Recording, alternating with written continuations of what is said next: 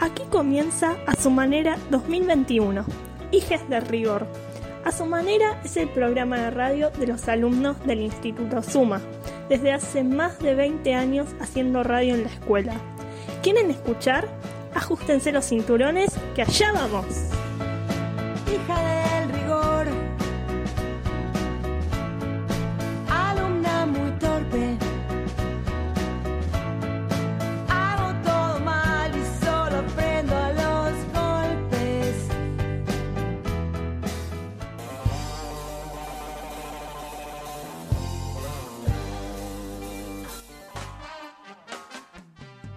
Bueno, bienvenidos, bienvenidas, bienvenides. No, bienvenidas primero. Estamos. Bienvenidas, bienvenidos, bienvenides. Sí. No, bienvenidas, bienvenides, bienvenidos a, a Zoom Manera Radio.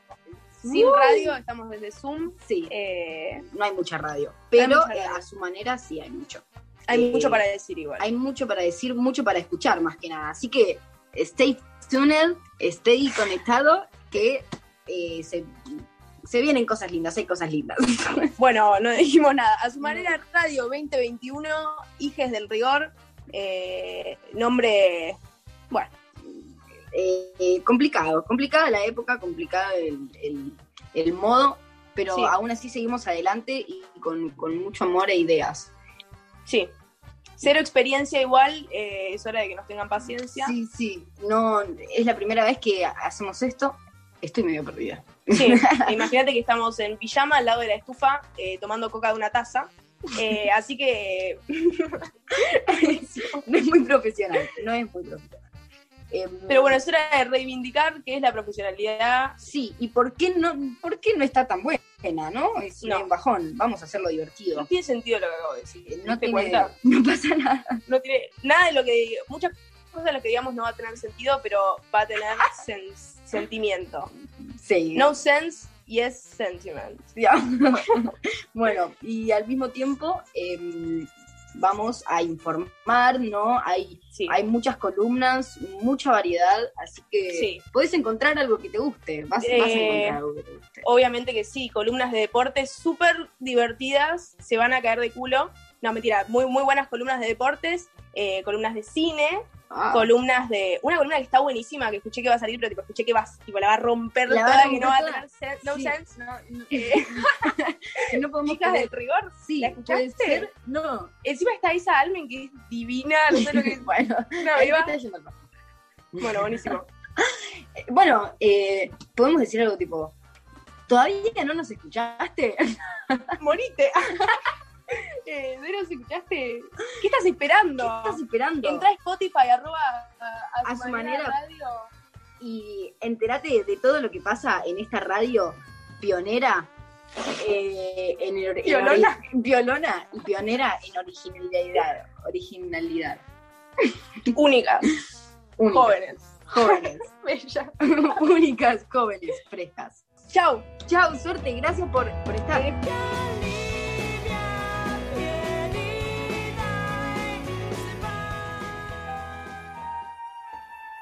El cine y la literatura siempre se encuentran, a veces de manera feliz y otras no tanto. Lourdes nos va a guiar por ese camino y claro, en este primer programa habla de su saga favorita, Los Juegos del Hambre.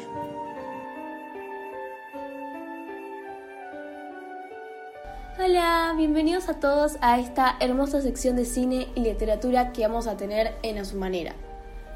En esta sección vamos a hablar sobre películas, libros, adaptaciones y muchísimo más. Pero por el programa de hoy voy a hablarles de un tema que conozco muy bien, y esas son las adaptaciones de libros a películas. ¿Y qué mejor que hacerlo con una de las mejores adaptaciones de libros que hay? Y no, no es Harry Potter, pero sigue siendo igual de buena. Y habla de los Juegos del Hambre. Por si no conocen esta famosísima trilogía, que lo dudo, pero igual, eh, Los Juegos del Hambre es una trilogía distópica escrita por Susan Collins en el 2008. Consta de tres libros llamados Los Juegos del Hambre, En Llamas y Sin Sajo. Y fue tanto, tanto, tanto el boom que tuvieron estos libros en su momento que la empresa Lionsgate compró los derechos para adaptar la película en el 2012, bajo la dirección de Gary Ross y con la actuación de Jennifer Lawrence, que ganó el Oscar, George Hutcherson, Liam Hemsworth y Woody Harrelson. Entonces acá les va un trailer de la película. Bienvenidos, bienvenidos. Ha llegado la hora de seleccionar a un valiente y a una valiente que tendrán el honor de representar al Distrito 12 en los 74 Juegos del Hambre. Es tu primera cosecha, Prim. Tu nombre solo ha entrado una vez en la urna. No vas a salir.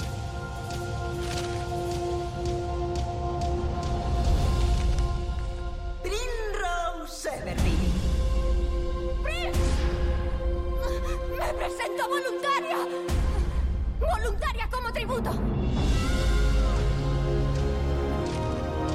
Nuestros tributos Pita Malak y Katniss Everdeen. Solo quieren espectáculo, es lo único que quieren. Somos 24, Gale, y solo uno sale con vida.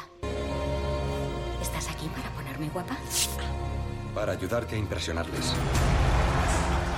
Y se decretó que cada año los 12 distritos de Panem entregarían como tributos a un chico y a una chica de entre 12 y 18 años para ser entrenados en el arte de la supervivencia y para estar preparados para luchar a muerte. Es el momento de enseñarles todo. Asegúrate de que te recuerden. No dejo de dar revueltas. Me gustaría enseñarles que no les pertenezco. Si voy a morir, quiero hacerlo siendo yo mismo. Yo no puedo permitirme pensar así.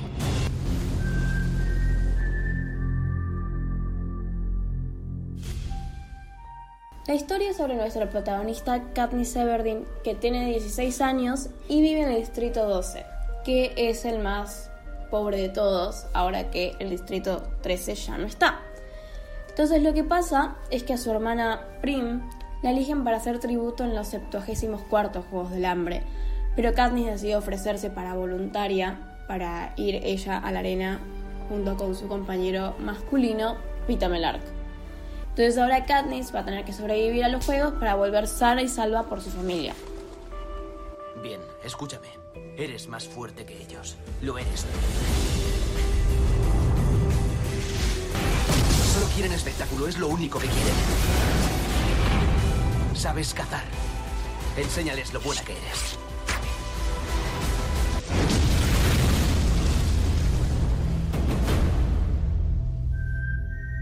Los Juegos del Hambre tuvieron un impacto cultural muy, muy, muy grande para lo que es la industria cinematográfica y los li- libros juveniles en sí.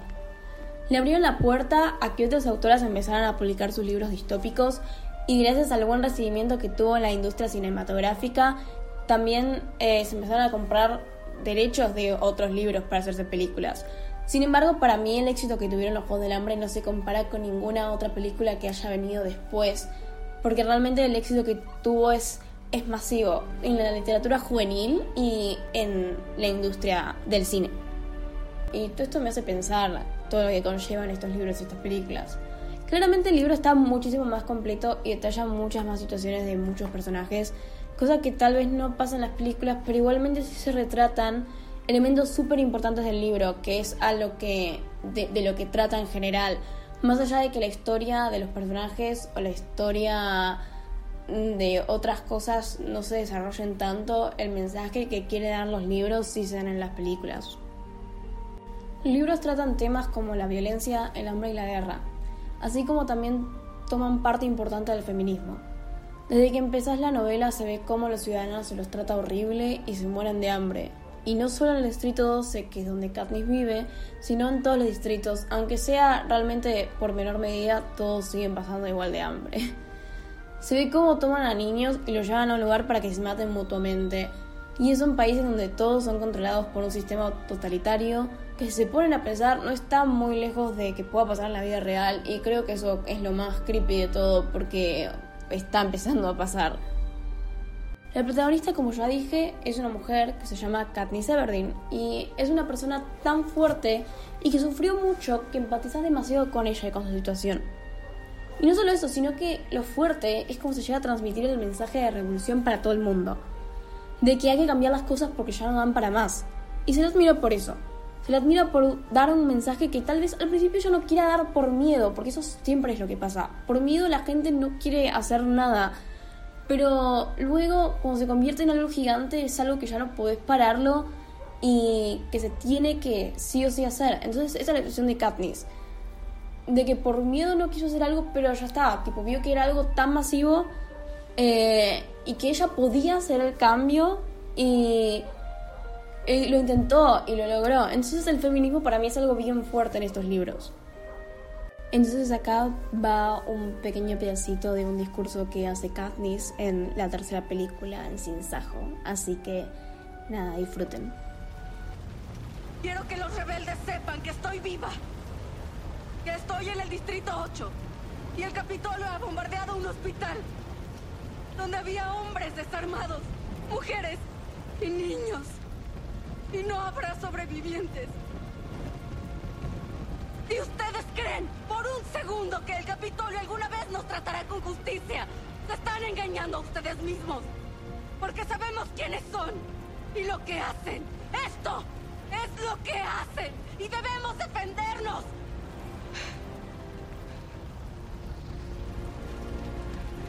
Tengo un mensaje para el presidente Snow.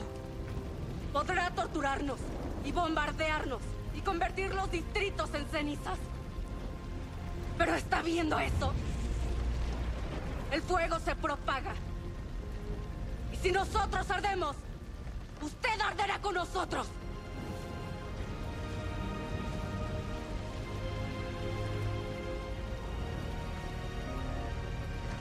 No solamente te puedes encariñar con la historia y con lo que representa, sino con los personajes, sea en el libro o en la película. Aunque en la película para mí sea mucho más difícil. En mi caso, mi favorito de todos es Pita Melark, eh, que lo amo mucho, mucho, mucho. Él es el interés amoroso de Katniss y aunque la trama no gira alrededor del romance, también es algo que no le puede faltar. Pita es fuerte y es estratégico, y básicamente Katniss no hubiera sobrevivido sin él, porque, o sea, antes de los juegos, él va y le tira un pan, eh, porque era la, primera, ella estaba muriendo de hambre, entonces fue la primera comida que pudieron comer ella y su familia en semanas. Y amamos por eso a Pita y también eh, en los juegos sin él Katniss no hubiera sobrevivido porque él es eh, cautivador y seduce mucho a la gente para poder conseguir patrocinadores que apuesten por ellos Eh, y realmente para mí no habría historia sin él es un buen pintor y además es panadero pero esas cosas son solamente pocas cualidades que tiene porque cuando digo que sin él la historia no existiría, realmente es así. Realmente él hizo muchísimas cosas. Además, él ama con todo su corazón a Katniss y se lo demostró mil veces que moriría por ella si tuviera que hacerlo en los juegos o en cualquier lugar. Y por eso tal vez suene raro, pero en el contexto en el que están, tipo, realmente que alguien haga eso por vos en esa situación es totalmente amor verdadero. Eh, y además siempre trata de verle lo positivo a las cosas y de cuidar mucho a Katniss y a su familia. El problema en este caso con estas películas es que no lograron captar bien la esencia del personaje de Pita y eso es algo que a mí me molesta porque, bueno, es mi personaje favorito. Entonces me molesta mucho que solamente la gente diga que está por estar o que solamente lo reduzcan a ser interés amoroso o que digan que es aburrido o que digan que es insulso.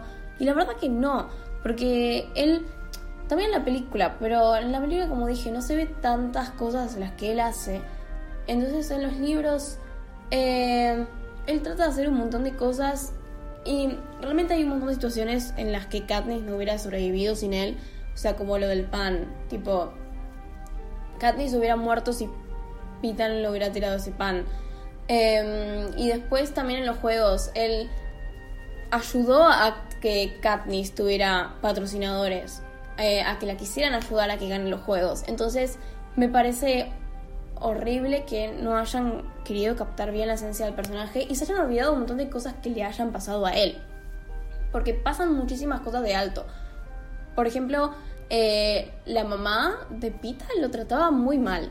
Entonces, me molesta que no hayan... Lo mostraron un poco que le pegaba a él, pero no se nota. No, no se nota que, que realmente la familia medio que lo trata mal a Pita. Entonces me re molesta, porque además todas estas cosas hicieron que se fijen más en el otro interés amoroso que es Gail. Entonces, o sea, no digo que esté mal, pero tampoco es que es interés amoroso. Me molesta que no hayan dado trasfondo a la historia de ninguno, porque con Gail tampoco. Con Gail hasta quisieron hacerlo mejor en la película de lo que es en los libros.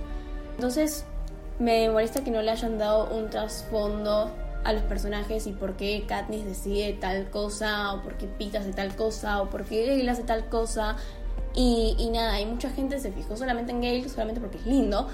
Entonces, eh, siento que le faltaba todo un trasfondo y eso es mi principal problema con estas películas. Pero después para mí son perfectas. No tengo a nadie que me importe. Ita. Para ti es diferente. Tienes a tu familia. Tienes que vivir. Por ellos. ¿Y por qué no tú? Nadie me necesita. Yo sí. Te necesito. ¡Ya basta, tortolitos! Creo que estas películas y estos libros son muy importantes para que todo el mundo vea y analice. Siento que son libros y películas básicas para todos los adolescentes del mundo. No solamente adolescentes, sino también adultos, pero está orientado a ser literatura juvenil, entonces realmente siento que a los adolescentes tal vez les pueda interesar más. Sin embargo, como dije, realmente son cosas que podrían pasar en un futuro si no aprendemos como sociedad, entonces yo creo que los adultos también les vendría bien leer estos libros y que no digan, no, es literatura basura o es, bueno, literatura juvenil, que es básicamente como le dicen al- a, a literatura juvenil, que es literatura basura. Entonces, me parece un buen libro para que todo el mundo eh, analice en algún punto. Aunque igualmente si buscan entretenerse y escapar un poquito de la realidad, como dije, puede llegar a pasar, pero también sigue sin ser bien nuestra realidad.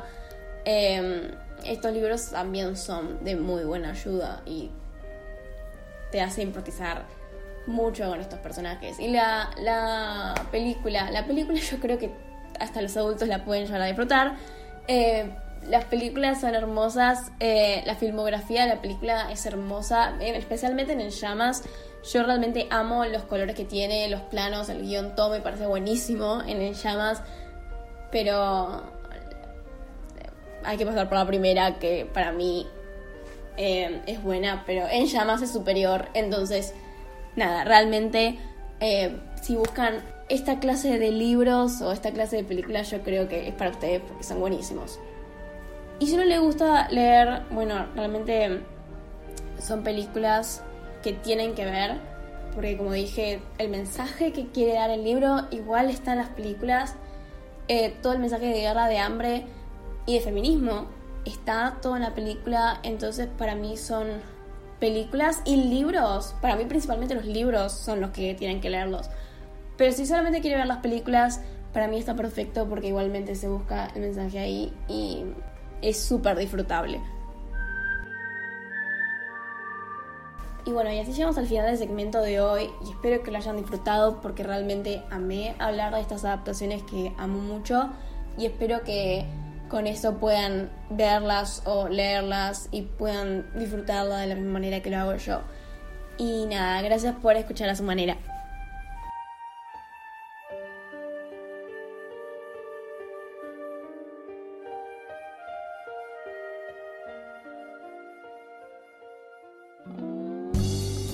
A su manera, El programa de los alumnos del Instituto Suma. La realidad vista desde la cabeza de un grupo de chicas y chicos que casi siempre tienen claro lo que piensan y lo dicen sin pelos en la lengua. La vi pasar tan altanera. Escuchalos. Te van, a sorprender. La oí cantar a su manera.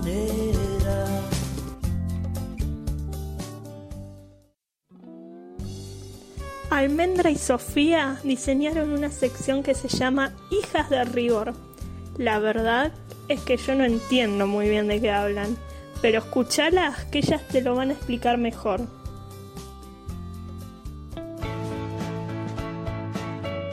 Hola ¿cómo va? Hola. Bienvenidos a nuestra columna Hijas del Rigor. Eh, yo soy Sofi. Yo soy Almen. Y bueno, nada, vamos a tener la columna, probablemente la mejor columna que haya existido en todos los tiempos.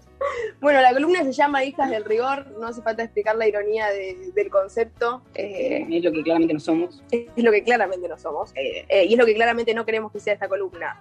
Eh, esta columna, nuestra intención es eh, tratar temas que por ahí ya conocemos, que ya conocen, pero desde quizás una perspectiva diferente. Juvenil. Juvenil, una juventud estigmatizada, una juventud marginalizada en ciertos... Vamos a, reivindicar eh, los pensamientos y el concepto de, de adolescente, de joven. ¿no? Exactamente, Bueno, no más... queremos. Sí, no más personas mayores, digamos, hablando de, de la juventud y de sus comportamientos, pero entrevistar a los mismos, a ver qué mierda tienen para decir. ¿Hablan?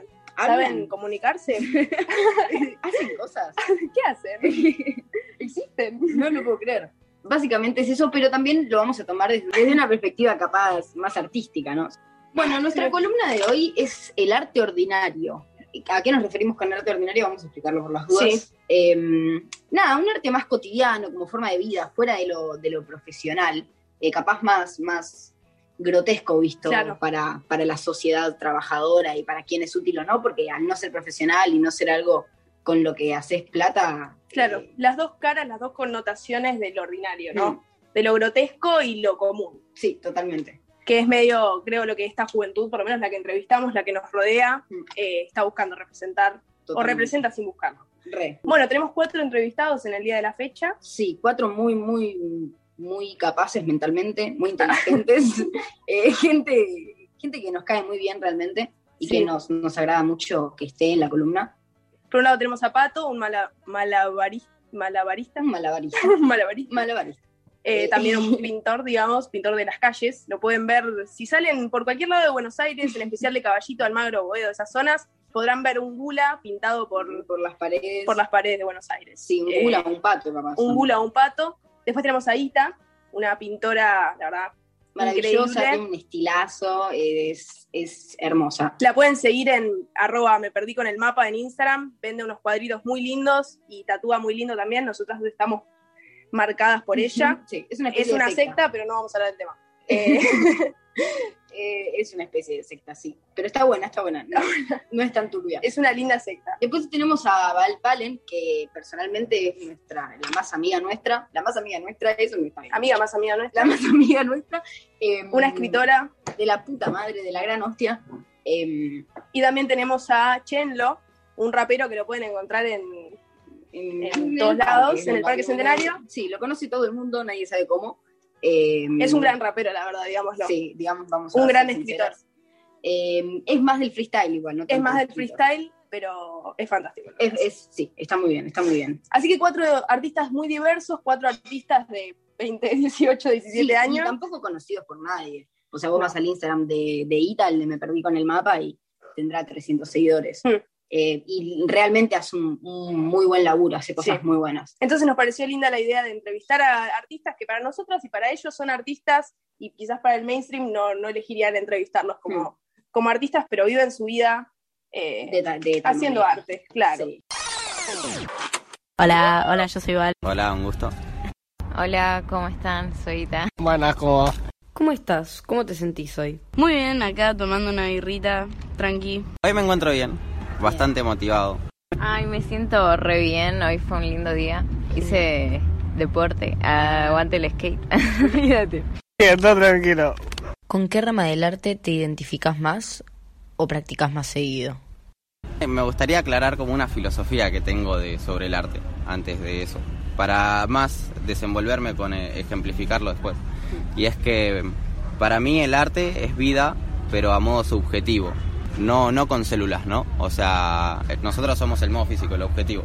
Somos lo que le da vida a la vida subjetiva. Me parece que el arte tiene sus etapas también. Está el improvisar, el, el correr constante de todo y que sea todo una toma de decisiones, ya me parece el origen del arte eso. De ahí es como un ser humano. Al principio puede ser un poco inocente, ¿no? Hacer una pulsera, regalarla. Tiene la inocencia de un niño, ¿no? De hacerlo prolijo. De ahí, de ahí nace el arte chico, digámosle, pero con la determinación, voluntad y disciplina, de dedicarse a algo, uno puede llegar mucho más lejos, hacerlo adulto al arte. Eso es mi filosofía y, y de, partiendo de ahí, con lo que yo me siento más afinado actualmente es el malabar. Me parece un arte muy bonito. Eso que dijo Pato, en el momento me costó, fue como inesperado que alguien venga con una aclaración, tipo, voy a aclarar la, la filosofía que yo tengo con el arte para proseguir con la entrevista. Totalmente, totalmente. Ffue como, bueno, está bien, lo que quieras. Bueno, gracias. No, está bien. muy útil igual también. Sí, está, está muy buena la idea de que el arte es la vida subjetiva. Totalmente. Y es algo una. a lo que nosotros le damos vida, algo que vamos Claro. criando, que va Sí. evolucionando. Eso de que vamos criando como, como un niño y que empieza como algo tranqui Inocente. y con voluntad, disciplina, esas cosas que dice. Eh, Esas cosas que no conocemos tan bien. claro, pero pues hijas de rigor. Eh, y nada, me parece que estuvo, fue una aclaración bastante interesante y que realmente da pie a todas las entrevistas, Sí, eh, sí, sí, sí, incluso la que no es de él. Eh, Escucho todo el día música, literalmente todo el día, eh, pero eso es el tipo de arte que consumo ahora. Me gusta mucho escribir. Lo único que produzco de arte, creo yo. Y yo creo que el rap en sí es de la forma en la que yo me expreso y con el género que siento más afinidad a nivel musical. ¿Y cuál fue tu primer acercamiento a esta forma de arte? Seguramente desde muy chiquita y no me acuerdo en qué momento empecé a hacerlo. Pero mi mamá me leía mucho también de, de pendeja. Y debo llevar unos dos años. Sí, la verdad de toda la vida, como que siempre hojas y lápices para dibujar había. Hace dos años más o menos que le estoy metiendo a full y más profundo. Rapeo como hace unos seis años más o menos. Y en sí el rap lo escucho desde que soy chico, pero se me dio por improvisar porque me juntaba en la secundaria con unos pibitos antes de entrar al colegio y una vuelta se pusieron a rapear y yo me quedé como ahí, como que alto flato, me empezaron a mostrar las batallitas y todo el viaje. Y nada, resulta ser que empezaban a rapear y se me ocurrían cosas ahí como para decir y siempre me dijeron que tenía que decir lo que pensaba. Entonces como que, ¡pum!, fue el empujoncito. ¿Lo tomás como un hobby, como algo privado o como algo que te gustaría hacerlo sustentable, como un trabajo? Creo que la pasión es antifarándula. Y la verdad es que a mí me apasiona mucho el malabar, pero también es verdad que hay que sobrevivir, ¿no? De alguna manera. Así que me gustaría mucho seguir dándole apasionadamente y el día que necesite, no sé, o sobrevivir, seguir sobreviviendo, voy a darle un uso comercial, pero no tan vendido.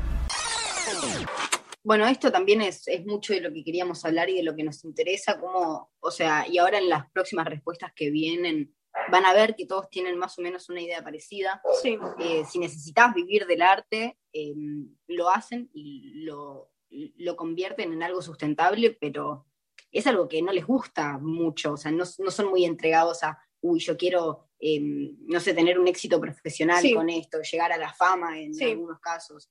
No, lo que les interesa más es, es vivir tranqui con eso. Sí, eso es lo interesante de, un- de esta nueva generación de artistas jóvenes que quizás antes, como viste, que te cuentan mucho las historias de, ay, yo no, yo no estudié psicología porque mis viejos me decían que tenía que estudiar abogacía. Sí, porque y no iba a ahora, triunfar, porque no había trabajo, porque no Claro. sé qué, yo no estudié, no sé, lo que quieras, Sí. cine, actuación, porque no tiene salida laboral, filosofía. sí, y ahora es como todo, es como que nos conformamos quizás con menos Mm. o cambiamos la forma de ver las cosas en el sentido de que llevar una vida mínimamente sustentable con lo que a uno le gusta es Mucho más eh, valioso. Es mucho más valioso que venderse, como dice que es antifarándula el arte. Total, que la Eh, pasión es antifarándula. Que la pasión es- Gran frase. Gran frase, Pato.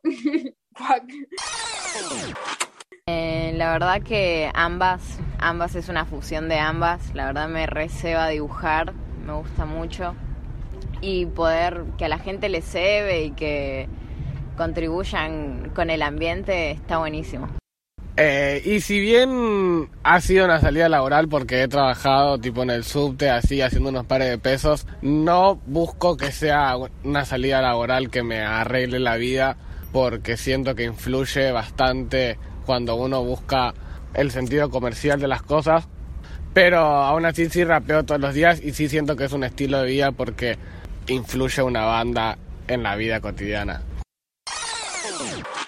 Y acá tiene algo, o sea, una justificación más a lo que decíamos antes, el que, que tu pasión sea comercial influye en lo que estás haciendo. Totalmente. Cambia totalmente tu cabeza y tu predisposición a lo que estás haciendo. Exactamente. Y también cambia lo que, eh, en definitiva, lo que haces. O sea, Sí. vos te das cuenta cuando una canción es para el mainstream, cuando Sí. una canción está hecha para que le guste a la gente. Claro, por eso la pasión es antifarándula. Mm. ¿Qué es el éxito para vos cuando no se trata de un éxito profesional? O sea, depende, porque está el éxito profesional y el éxito como un hobby. Para mí el éxito como un hobby sería, qué sé yo, por ejemplo, escritura en mí, ¿no? Eh, yo pienso en, mejorar esa, eso que hago y eso lo, lo llamaría éxito. Igual no creo que sea un punto, tipo siempre estás evolucionando en lo que vos estás haciendo. Para mí el éxito es cumplir tus metas, pero siempre estando tranquilo y piola, siempre ser feliz, como que hacer lo que te gusta y que no te abrume. Eso para mí es el éxito. Para mí, mi éxito se basa en, en que a la persona le llegue el mensaje que yo doy. Tipo, transmitirle algo a la persona. O, o que la persona sienta empatía o que se sienta, no sé, como entendía en cierta parte. Bueno, acá hay dos eh, respuestas bastante diferentes, bueno, tres, pero digamos dos posturas diferentes en cuanto a lo que es el éxito. Ninguno está asociado a lo productivo, lo cual está bueno. Igual es un poco, es el éxito subjetivo, justamente Sí, lo que sí, estábamos preguntando. claro, Eh, pero bueno, una persona dice, el éxito es cuando el- al otro siente que le llega el mensaje de lo que está transmitiendo, y al otro es vivir Eh, tranquilo. Ser, feliz con lo que tengo, que no me abrume nada, no Claro. frustrado. El que no me abrume está bueno. Sí, es, es que es más, más o menos lo que todos buscamos. Sí. Porque hay gente que, que se esconde, que esconde ese deseo detrás de la plata, que piensa que teniendo plata ya no va a estar abrumado. Sí. Pero nada, es eso, es estar tranquilo. A mí yo comparto muchísimo con esa idea. Eh, también entiendo el de quiero que me entiendan, el de Sí. quiero transmitirme, pero también, qué sé yo, capaz el rap eh, es una forma muchísimo más clara al momento de tener que expresar algo que un dibujo. Incluso- yo quiero decir algo, se va a entender Sí. más en un rap. Incluso desde sus inicios el rap siempre fue como una protesta, Sí, digamos. Creo que todo el arte siempre fue una forma de protesta, pero el rap en Sí, particular. el rap es una cultura muy, muy interesante y muy ex- extensa. Sí. ¿Por qué sentís que es algo tan cotidiano en tu vida? ¿Qué es lo que te aporta o lo que te da que te hace querer hacerlo tan seguido? Lo hago seguido porque, porque me gusta cantar enfrente del espejo.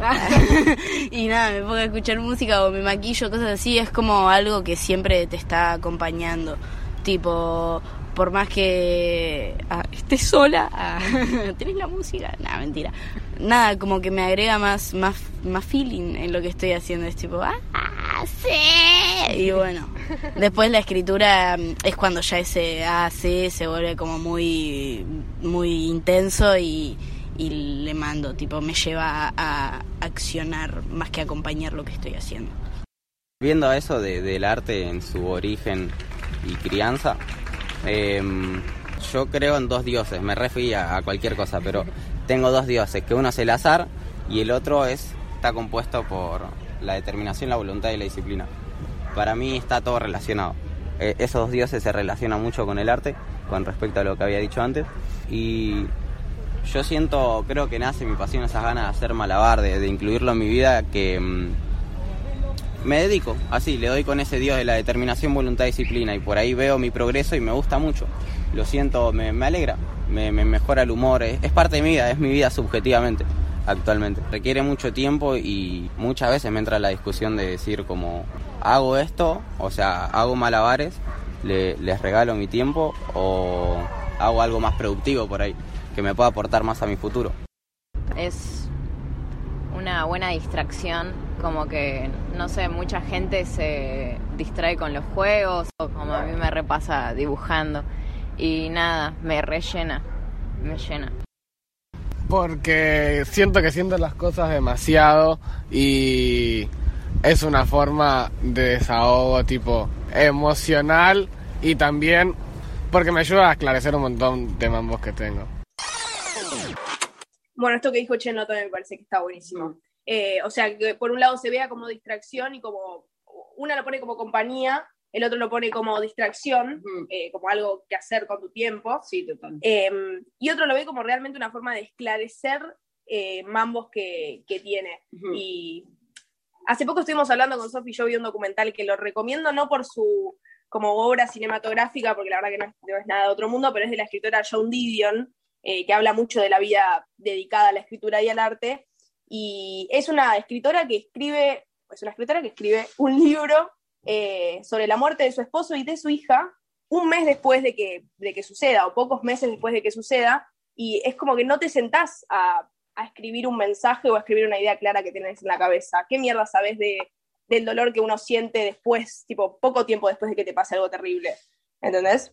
Es escribir para descubrirse, para esclarecer un montón de cosas, para, qué sé yo, como es como el, romperse el, el alma, estrujarse el corazón para buscar algo, lo que sea. Y así crecer y así también sacar cosas para afuera. Es, es una forma de expresarte, o sea, es de expresarte. Ah. Vamos, remeras, Sara contratalo. Nada, es, es una forma de, de eso, de sacar un poco mierda para afuera, no solo con el rap, sino con la escritura. Hay algo que dice Valen más adelante con una de las preguntas que, mm, que se hacen, que es, eh, ¿vos sentís que representás a tu arte o que tu arte te representa más a vos? Eh, y es un poco eso, hay veces que estás más o menos en blanco, pero tenés una emoción muy fuerte y arrancás y todo lo que sale sale en base a eso, o sea, Sí. y medio incontrolablemente. Y creo que también es un poco lo más genuino, eso. Tal cual. Lo que más te hace también eh, querer que sea tu compañía, el arte. Como, bueno, me- realmente me ayuda, es algo que me, me aporta. Hacer algo tan seguido conlleva a que gastes mucho tiempo en eso, tiempo que no gastas en otra cosa. ¿Cuáles son tus obstáculos para meterlo en tu vida de forma tan seguida? No, nunca se me complicó. Tipo, tengo una familia que mm, del lado de mi vieja eh, aprecia mucho la literatura y, y se sienten bien cuando, tipo, yo, hija irresponsable, maldita, pendeja de 18, eh, cuando mi vieja me escribir es como más, ay, bueno, está haciendo algo productivo que me gusta y, tipo, al mismo tiempo a ella también. Tipo, es algo para compartirlo. Y la verdad, como que no me importe mucho y simplemente hacerlo. Y sí dejé cosas de lado, como el colegio, em, para estar dibujando, aprender a tatuar, pintar, moverme por la ciudad dejando arte. Y bueno, eh, está bueno, pero eh, al mismo modo a mi familia le receba que haga lo que me gusta. Así que está re piola todo. Problemas creo que no tuve, pero sí estoy consciente de que el tiempo que le dedico no se lo dedico a otra cosa, pero siento que le saco siempre fruto, por ende no lo veo como una pérdida, sino como una inversión. Bueno, ahí, o sea, tenemos va- varias respuestas, ¿no? Enajenadas eh, Sí. hacia lo que se pierde por, por dedicarle tiempo a eso. Sí. No les importa un carajo, o sea, básicamente hacen lo que les gusta, No. saben que les gusta y siguen con eso. Eso Claro, también ¿ves? está bueno y es bastante representable. Eh, como que la juventud, ya viste, que capaz es un poco menos estructurada. Tenemos, o sea, estamos consumidos por las redes sociales, pero al menos no estamos consumidos por toda esa estructura rancia y autoboicotera, ¿no? Que tienen Sí. los adultos, de no hacer lo que les gusta por tal cosa, o no mandarse completamente a algo por tal cosa. Sí. Un poco más libre eso, más enajenado. Y bueno, también lo que me gusta de escuchar estas anécdotas es el, el ver a unos padres que pueden llegar a ver como algo bueno que, que su hija esté escribiendo, que esté pintando. Sí, eh, totalmente. También saber que la realidad no es siempre así. Sí. Eh, bueno, que justamente como decía, los adultos están contaminados por una banda de cosas que nosotros capaz no, que tenemos, estamos contaminados por otras, eso también, Muchísimas 100% otras. seguro. Eh, pero al menos, nada, hay algo como más libre y los adultos no siempre lo entienden. Sí. Acá justo tocó que sí, por suerte. Eh, vamos. Al ser algo que haces tan seguido, ¿cómo haces para que no se vuelva repetitivo? ¿Cómo haces para ir evolucionando tu arte constantemente? Últimamente cuando escribo me doy mu- mucha cuenta de que siempre voy a no a contar lo mismo, pero a contarlo de la misma manera. No sé, cuando escribo no hablo tanto sobre eso, no hablo de hechos igual mientras yo escribo, tipo, ah, no sé, es complicadísimo, tipo definir tu arte. Pero nada, la cuestión es que sí siento que a veces abuso mucho de ese sentimiento que uso al escribir, entonces siento que todo es lo mismo lo que estoy haciendo, pero nada, lo disfruto y está bien y en algún momento va a cambiar porque es como estacional la vaina. Inspiración de, de otros artistas, también al hacer algo que me cebe, que me motive, eso me motiva a hacer muchas cosas más. Y siempre así pensando, no sé, se me vienen ideas, veo cosas y flasheo con otras cosas y siempre hay data. Y nada, también que me cebe lo que hago es como que explota todo. Y la inspiración es una cuestión bastante compleja. Yo creo que la inspiración mía suele nacer mucho en las personas. No sé por qué las personas son como algo que me motiva a escribir. Porque como siento muchas cosas con esa gente, trato de expresarlo a través de eso, un redicho raro, pero no lo veo repetitivo porque es una cuestión de freestyle, entonces siempre se me, se me antepone una situación distinta, o si bien es lo mismo, se antepone de una manera distinta y también el pasar del tiempo hace que yo lo encare de manera distinta. ¿Y la frustración cómo la manejas? No, no, es que escribir no me frustra. Dibujar me, frustra una banda, tipo, por eso no dibujo ni pinto nunca porque me, me estresa, porque siento que no me sale bien. En cambio, cuando escribo, tipo, puedo no escribo un texto y, y, y, lo escribí y ya está, tipo lo leo un par de veces igual en el mismo día. Bueno, hay veces que corte por ahí me pinta leer algo que tengo por ahí escrito por mí y lo cambio. Este, así como que lo voy, le tacho y digo, ay, bueno, pero esta palabra quedaría mejor, y bla, bla, bla. Es saber llevarla. Es, soy consciente de eso, de que es una montaña rusa, entonces cuando estoy, me siento mal, solo digo, bueno, me voy a acostar y, y mañana será un nuevo día. La verdad que no, por ahora no encontré nada. Así que me, que me la baje. A veces te sentís un poco menos inspirado, eh, pero nada, son momentos y a veces puedo estar, no sé, una semana o un mes sin dibujar y, y está todo bien, o sea, es... Total, total, darle su tiempo. Sí, mal, que llegue tranqui sin apurar. Yo creo que principalmente dos aspectos. Eh, uno en parte en las competencias y el ambiente que hay de rap actualmente, al menos en Capital que, no sé, el, el, criterio que tienen para las batallas, que para mí la batalla más que batalla es un, un debate verbal, tipo de ver quién obtiene la razón o quién deja mal parado al otro. Y no me gusta para nada el criterio, pero creo que mucho más importante, que no me va en sí en, en, en el freestyle al día a día, pero sí en cuando escribo, que que nada, eh, como decía antes, me parece muy importante que llegue el mensaje y el darme cuenta o el ver que no llega el mensaje que yo estoy queriendo dar me frustra una banda. ¿Tenés una idea clara, un proyecto de qué querés representar en tu arte o termina representándote más a vos cuando lo haces? Eh, totalmente eh, lo último que me dijiste, o sea, salen cosas y cada uno interpreta lo que interpreta, pero nada, algo dije ahí y no sé, es, es, algo que sale de tu inconsciente y lo dejas plasmado y nada, después al ver la obra terminada o el dibujo ahí como lo vas pensando y también las opiniones de los otros vas viendo también, vas descubriendo lo que vos haces al mismo tiempo que el público en una de esas. Yo creo que en realidad es totalmente recíproca, recíproca, eh, porque es uno es quien le da vida realmente al arte que hace es la vida objetiva la que lleva a cabo la subjetiva, pero llega a tal punto, en tal inversión, que uno se no recuerda cómo es de niño totalmente, ¿no? No recuerda totalmente su pasado. Entonces, de cierta manera, ese arte que al que te dediques te va a representar a vos, porque vas a ver tus cosas viejas, los que hiciste en algún momento, quién eras en ese momento. Entonces es como una, una simbiosis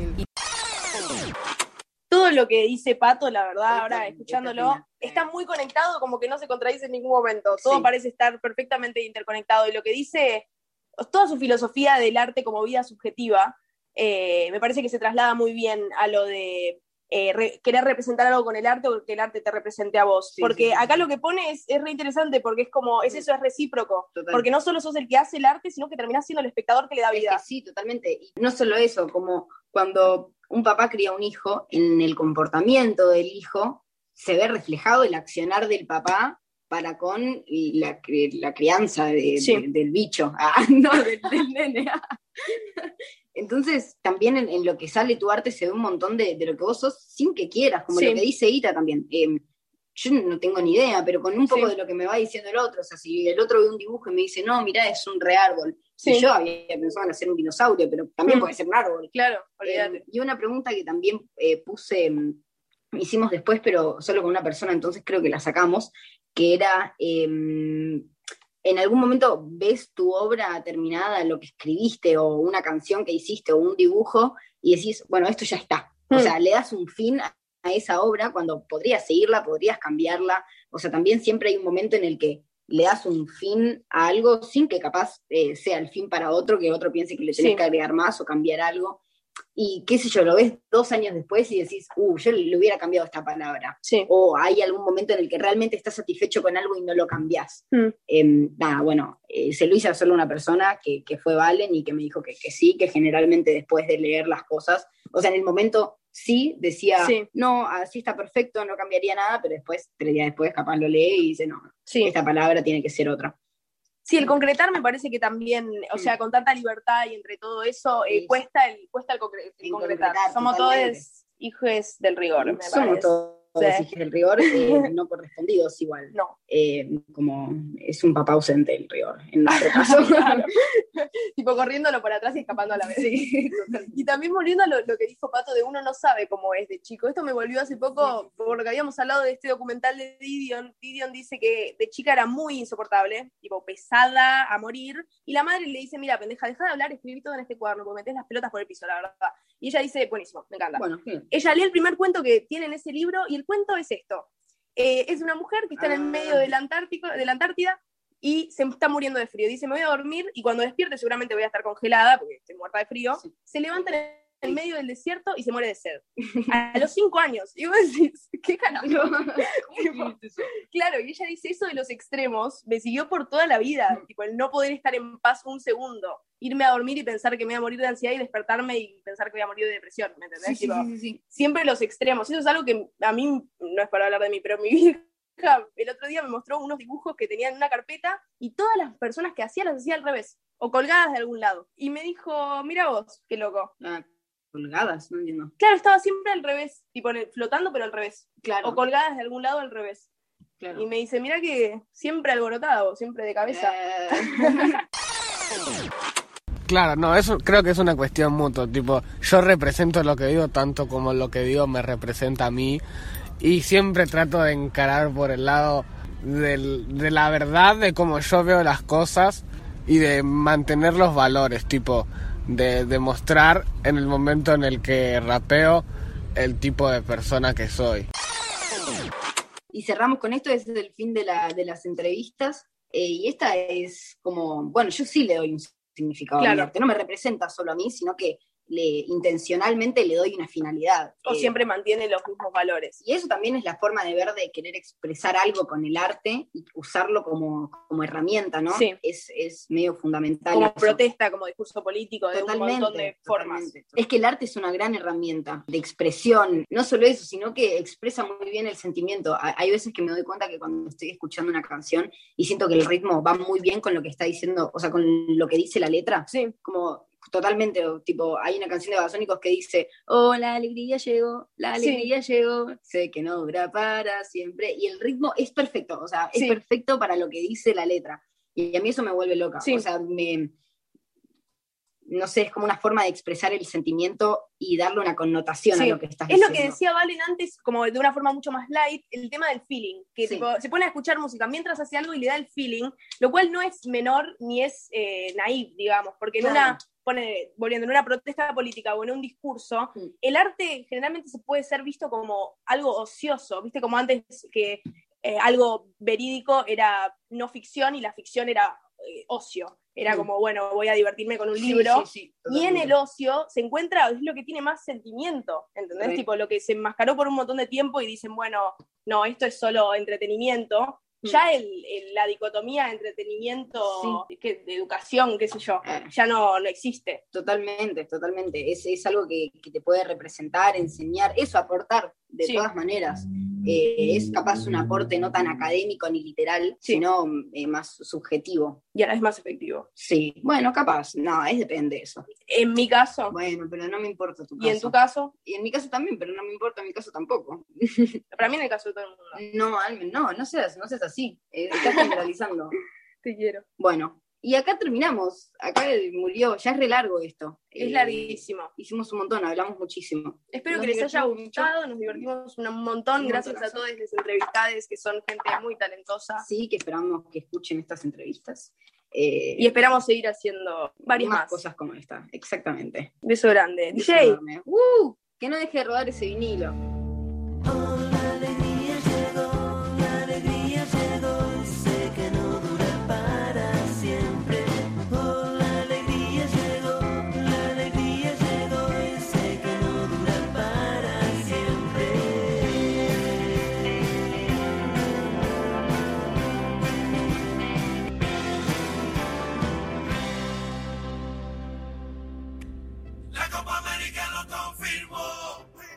Está la pelota, está la cancha, estamos nosotros. Se prenden a su manera hasta ese partido. En el año de la Copa América somos el único programa que te llena el álbum. A su manera, el programa de los alumnos del Instituto Suma. Seguro que te pintamos la cara. Escúchalos, te van a sorprender.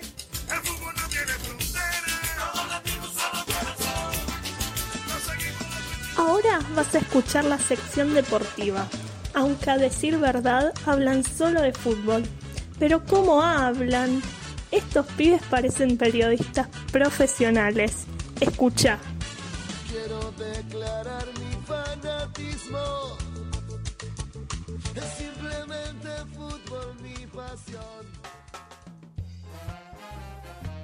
Hola, ¿qué tal? ¿Cómo les va? Esto es la sección deportiva de A Su Manera 2021. Vamos a hablar de muchos temas de actualidad deportiva, actualidad futbolera. Y para eso tenemos a mucha gente acá que va a hablar de diversos temas. Tenemos a Santino Pareto. ¿Qué nos vas a hablar? Bueno, yo voy a hablar del fútbol europeo. Román Schusterman, Bueno, bueno, buenas, ¿cómo andan? Yo voy a hablar del ascenso argentino. Nico Paura, Hola, buen día. Yo voy a hablar de lo que tiene que ver con la Argentina. André Ferrari, Buena gente, yo voy a estar acá opinando un poco de todo lo que vayan hablando mis queridos compañeros. Y por último tenemos a Valentín Cianci que va a arrancar ahora hablándonos un poco de fútbol local. ¿Qué tal, Valentín? Hola a todos, yo voy a hablar de fútbol local. En el ámbito del fútbol local eh, se acaban de confirmar las fechas de las semifinales y finales de la Copa de la Liga. Los equipos de Colón, Independiente y Racing Boca van a jugar los días 29 de mayo, las semifinales. O sea que a Racing le molestó, puesto que no tiene sus jugadores chilenos que van a ir a, a las selecciones para jugar estas eliminatorias. ¿Dónde se juegan? Se juegan en San Juan. El Independiente Colón en el Estadio Bicentenario y el de Racing de Boca también. ¿Se sabe el horario de los partidos? No lo tengo acá, no. El horario no está determinado aún. Y mi pregunta es, ¿no pensaron que de casualidad hay un partido más importante que ese? Ese mismo día se define una final más importante. Sí, se juega la final de la Champions, juega el Manchester City contra el Chelsea. Sí, hoy también se juega la final de la UEFA Europa League, juega el Villarreal contra el Manchester United. ¿Cómo ve cada uno de ustedes la- las semifinales que se van a jugar? ¿Quién ven como favorito? Y yo como favorito, hoy en día lo veo más a Colón. Mi candidato es Colón. Creo que es el equipo más armado, es el equipo que la tiene más clara y es el equipo que mejor institucionalmente está. La otra semifinal, ¿a quién ven como favorito? Yo creo que a Boca. A Boca porque Racing eh, se le van dos piezas fundamentales que son los arqueros, eh, bastante bien, aunque Boca también tiene sus carencias en la dirigencia y en los jugadores, Boca no tiene un 9, pero va a estar más peleada la final, creo. Yo concuerdo un poco con lo que dice Román. Eh, Boca, a pesar de, de venir jugando mal y, y pasar raspando contra River, con un River que eran muchas reservas, eh, clasificando por penales, yo creo que puede llegar a clasificar esta vez, eh, teniendo en cuenta que se le van dos piezas fundamentales, como dice Román, que se le va a Racing. Eh, supongo, supongo que será un partido más reñido y más peleado para ambos clubes. Si no fuera por las dos piezas fundamentales que pierde Racing, yo creo que, que clasificaría sin duda alguna a Racing. Y más que nada con la actuación de ayer de Racing, goleando, bueno, a un equipo que no se le vio una gran actuación, pero eh, hay que meter tres goles en una Copa Libertadores. Equipo que se la puso difícil en el primer partido. No me pudo ganar. ¿Cómo salió ese partido de rentistas contra Racing el primero en la, en la ida? 1 a 1. 1 1. La, ayer la de Chancalay fue espectacular, ¿eh? Tricota. La viene rompiendo. El Racing de Pizzi viene jugando cada vez mejor. Necesitaba solamente un empuje, necesitaba el arranque para subirse y no parar. Y Bueno, yo en cuanto a las, al campeonato local, creo que el favorito es Boca. Siempre es Boca porque, porque simplemente es Boca. El plantel dice que es campeón. El plantel ya te lo dice. Los jugadores, por más que no están en su mejor momento, es, si te fijas bien, es el mejor equipo. Los demás jugadores, los demás equipos no tienen jugadores de la calidad. No, yo opino eso y viene siendo campeón los últimos dos torneos. Yo creo que, Y- calidad no, no es lo más importante, ¿eh? Colón viene metiendo miedo últimamente. Por cómo jugó en la fase de grupos. Colombia viene jugando bastante bien. Yo, volviendo al tema de lo que dijo Nico sobre lo de Boca, eh, yo no creo que la calidad sea lo más importante, porque sí, teniendo en cuenta que Boca tiene de nombre, tiene buenos jugadores como Tevez, Cardona, eh, Izquierdos, Andrada. Sin embargo, no llega a ser un buen plantel.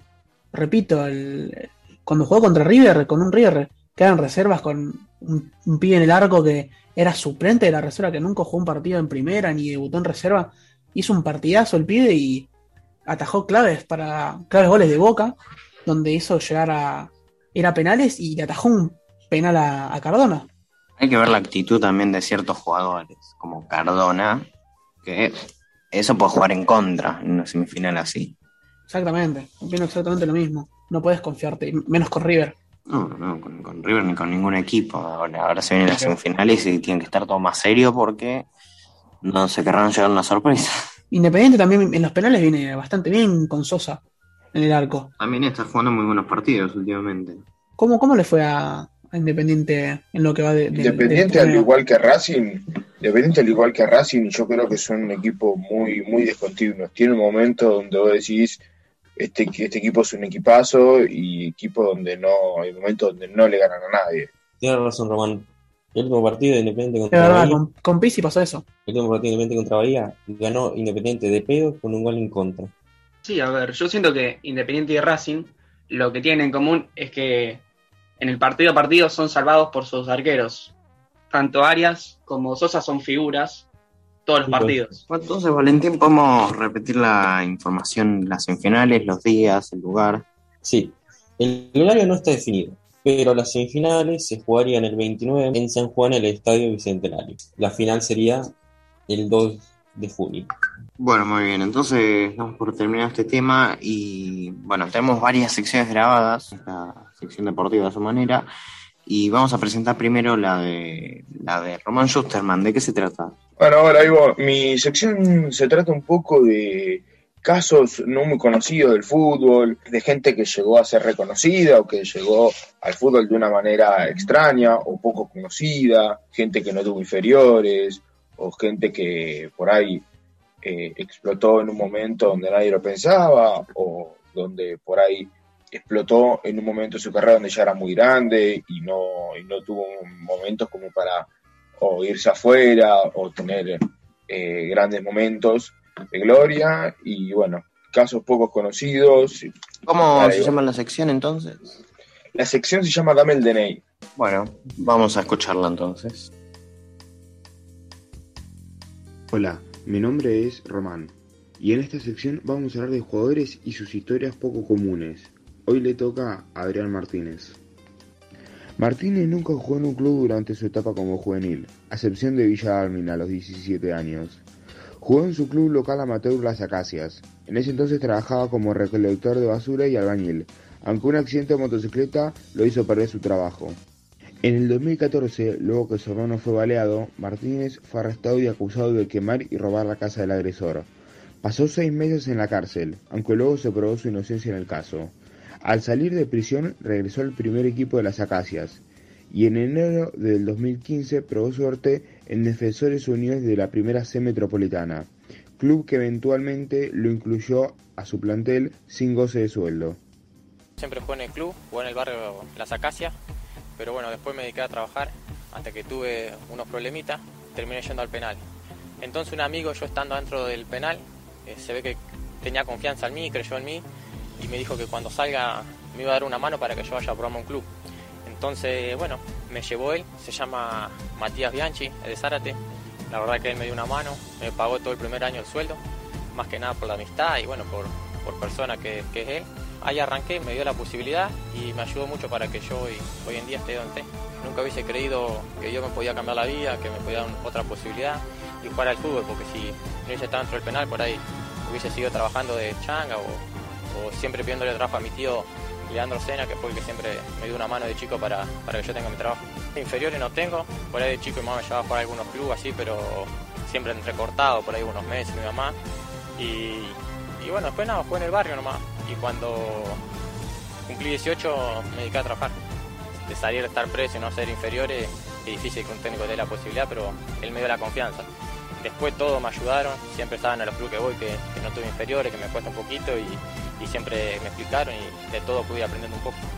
Bueno, la verdad que siempre me gustó cómo jugaba, pero me falta mucho para llegar a él el, el gordo Ronald. La verdad que, que es diferente, pero, pero bueno, nomás lo miro como, como jugador porque sé que la verdad que es muy distinto a todo. Tengo un gol en donde arranqué en el club, que fue en Defensor Unido, que estamos jugando para llegar a la final, la semi, que hice un gol una vez de volea, que íbamos 1 a 1. La verdad que ese gol fuera me marcó porque el club donde salí, pero la verdad que sí, hacer gol en una Copa Libertadores yo creo que, que por ahí más o menos lo más importante que tuve hasta el día de hoy.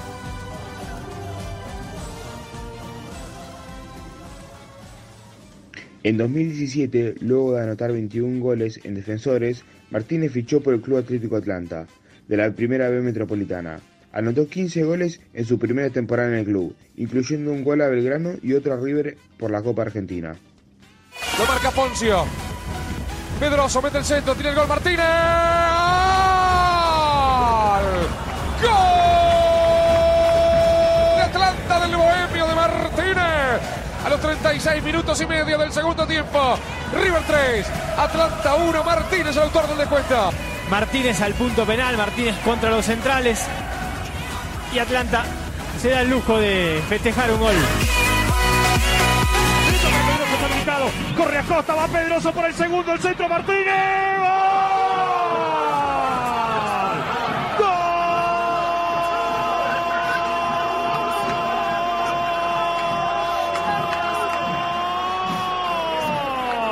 De Atlanta. Martínez para empujarla otra vez. Pedroso protagonista. Martínez el segundo. El 18 de junio del 2018 se unió a Sol de América de la primera edición de Paraguay. Fue goleador del equipo de ese campeonato con 12 goles. Fichó por el Libertad de Paraguay el 18 de diciembre del 2018. El 13 de febrero del año siguiente, en la Copa Libertadores, anotó un triplete en la victoria 5 a 1 sobre The Stronger en Bolivia. Pareiro el centro. Tapó el arquero Vaca. Gol. Martínez.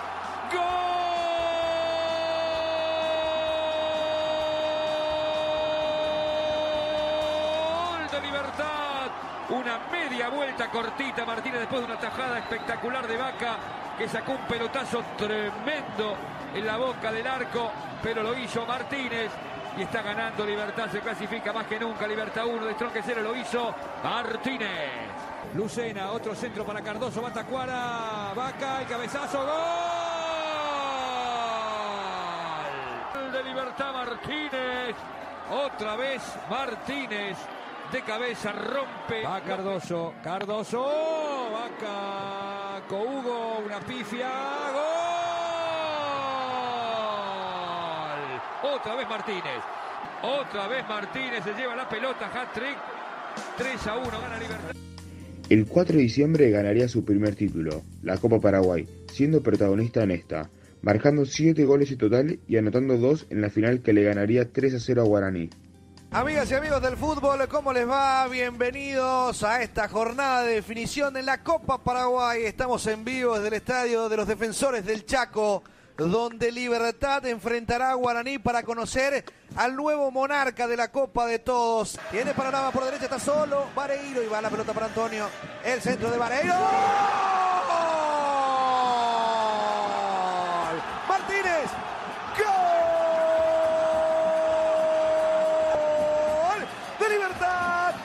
hizo Adrián Martínez. Ojo con esto, se viene Martínez, se remate.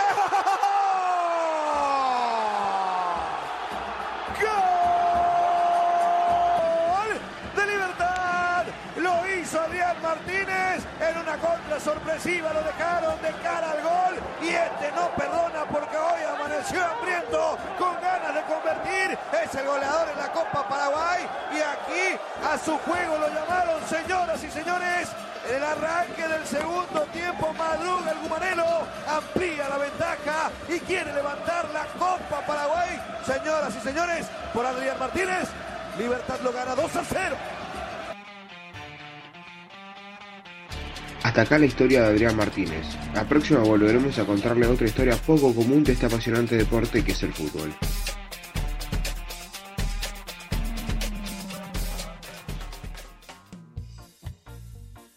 Bueno, entonces seguimos acá en la sección deportiva a su manera y vamos a seguir hablando de fútbol europeo con Santino Pareto presentando. Bueno, lo que yo voy a hablar ahora, más que nada, que no hay mucho de fútbol europeo más allá de las ligas, sino lo más importante que el miércoles, este miércoles que estamos haciendo esto, 26 de mayo, se juega, se jugará a las 4 de la tarde la final de la UEFA Europa League, que sería el Villarreal contra el Manchester United. Y el próximo sábado, o sea, este sábado 29 de mayo, a las 4 de la tarde se juega la final de la Champions, una, una Champions, una final de la Champions eh, británica, in- inglesa, donde se juega el Manchester City contra, contra el Chelsea, también a las 4 de la tarde. ¿Qué equipo ves con más chances para hoy? ¿Villarreal o el United?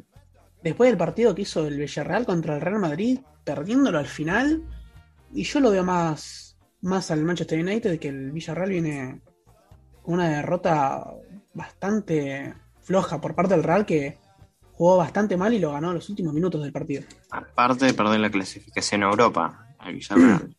También, tío, este si el Villarreal quiere jugar algo internacionalmente, está obligado a ganar esta final para clasificar a la Champions del año que viene. Bueno, el fin de semana se definieron varias ligas en Europa, ¿no? Sí, eh, ya la, la Premier League ya está definida, la ganó el Manchester City, la, la League One también la ganó el Lille, en la Liga también la ganó el Atlético, también con un partido donde también flojo, más que nada en los primeros minutos cuando ya comenzaban a perder el partido y al final lo dieron vuelta, eh, pero también flojo también el Atlético, pero nada, merecido campeonato. Contra un rival complicado que se jugaba todo por el descenso. Sí, también el Villa- el Valladolid tenía que ganar sí o sí para no descender. Ya tengo donde se puede, donde se juega hoy la final de la, de la Europa League, Iván. ¿Dónde se juega? Se juega en la arena Gensgak en Polonia. En- bueno, entonces, en repaso, tenemos hoy la final de la Europa League, el sábado de la Champions y todos los campeones de las ligas nacionales. ¿Qué fueron los, los jugadores argentinos más destacados en esta temporada europea? Mm, más que nada, no, no hubieron muchos campeones donde haya un equipo, eh, jugadores argentinos, perdón. Jugadores que destacaron en argentinos. Te diría que Messi en el Barça, pero eso ya no es novedad, siendo el Pichichi. Eh, el Atleti tenés al Tugu Correa, eh, que metió un golazo para la victoria. Simeone, claramente ganando la, la, la- la liga, con una liga bastante ajustada. ¿eh? Una liga peleada, no solo, en el- no solo arriba, sino por los puestos de Europa y por el descenso. Tuvo, Sí, la, la verdad que se jugó todo ahí. ¿eh? Y finalmente en Alemania, en, perdón, en Francia tenemos al PSG de Di María y de Pochettino que no pudo dar vuelta al campeonato, digamos. No, eh, quedaron segundos contra un sorpresivo Lille, que venía ganando el PSG, creo que hace tres años, cuatro años seguidos, que venía ganando la Ligue One, y sorprendió bastante el, el Lille. La verdad que eh, teniendo tantos jugadores argentinos ahí en el PSG, como es Di María, Leandro Paredes, eh, Icardi y Pochettino en, en la dirigencia, eh, raro, raro, con tremendos jugadores argentinos que no, no hayan ganado la Ligue One. Hay que ver cómo sigue Pochettino. Y perdió. No, las semis, perdón. Las semis de Champions las perdió. Eh, perdió la, li- la- la liga. O sea, no, no creo que estén muy contentos el, el jeque del PSG. Sí. Lo único que ganó la Copa de Francia, pero no sé si le Sí, alcanza. pero no, no creo que le, que le alcance, ¿no? Digamos, es una copa que la ganan casi todos los años.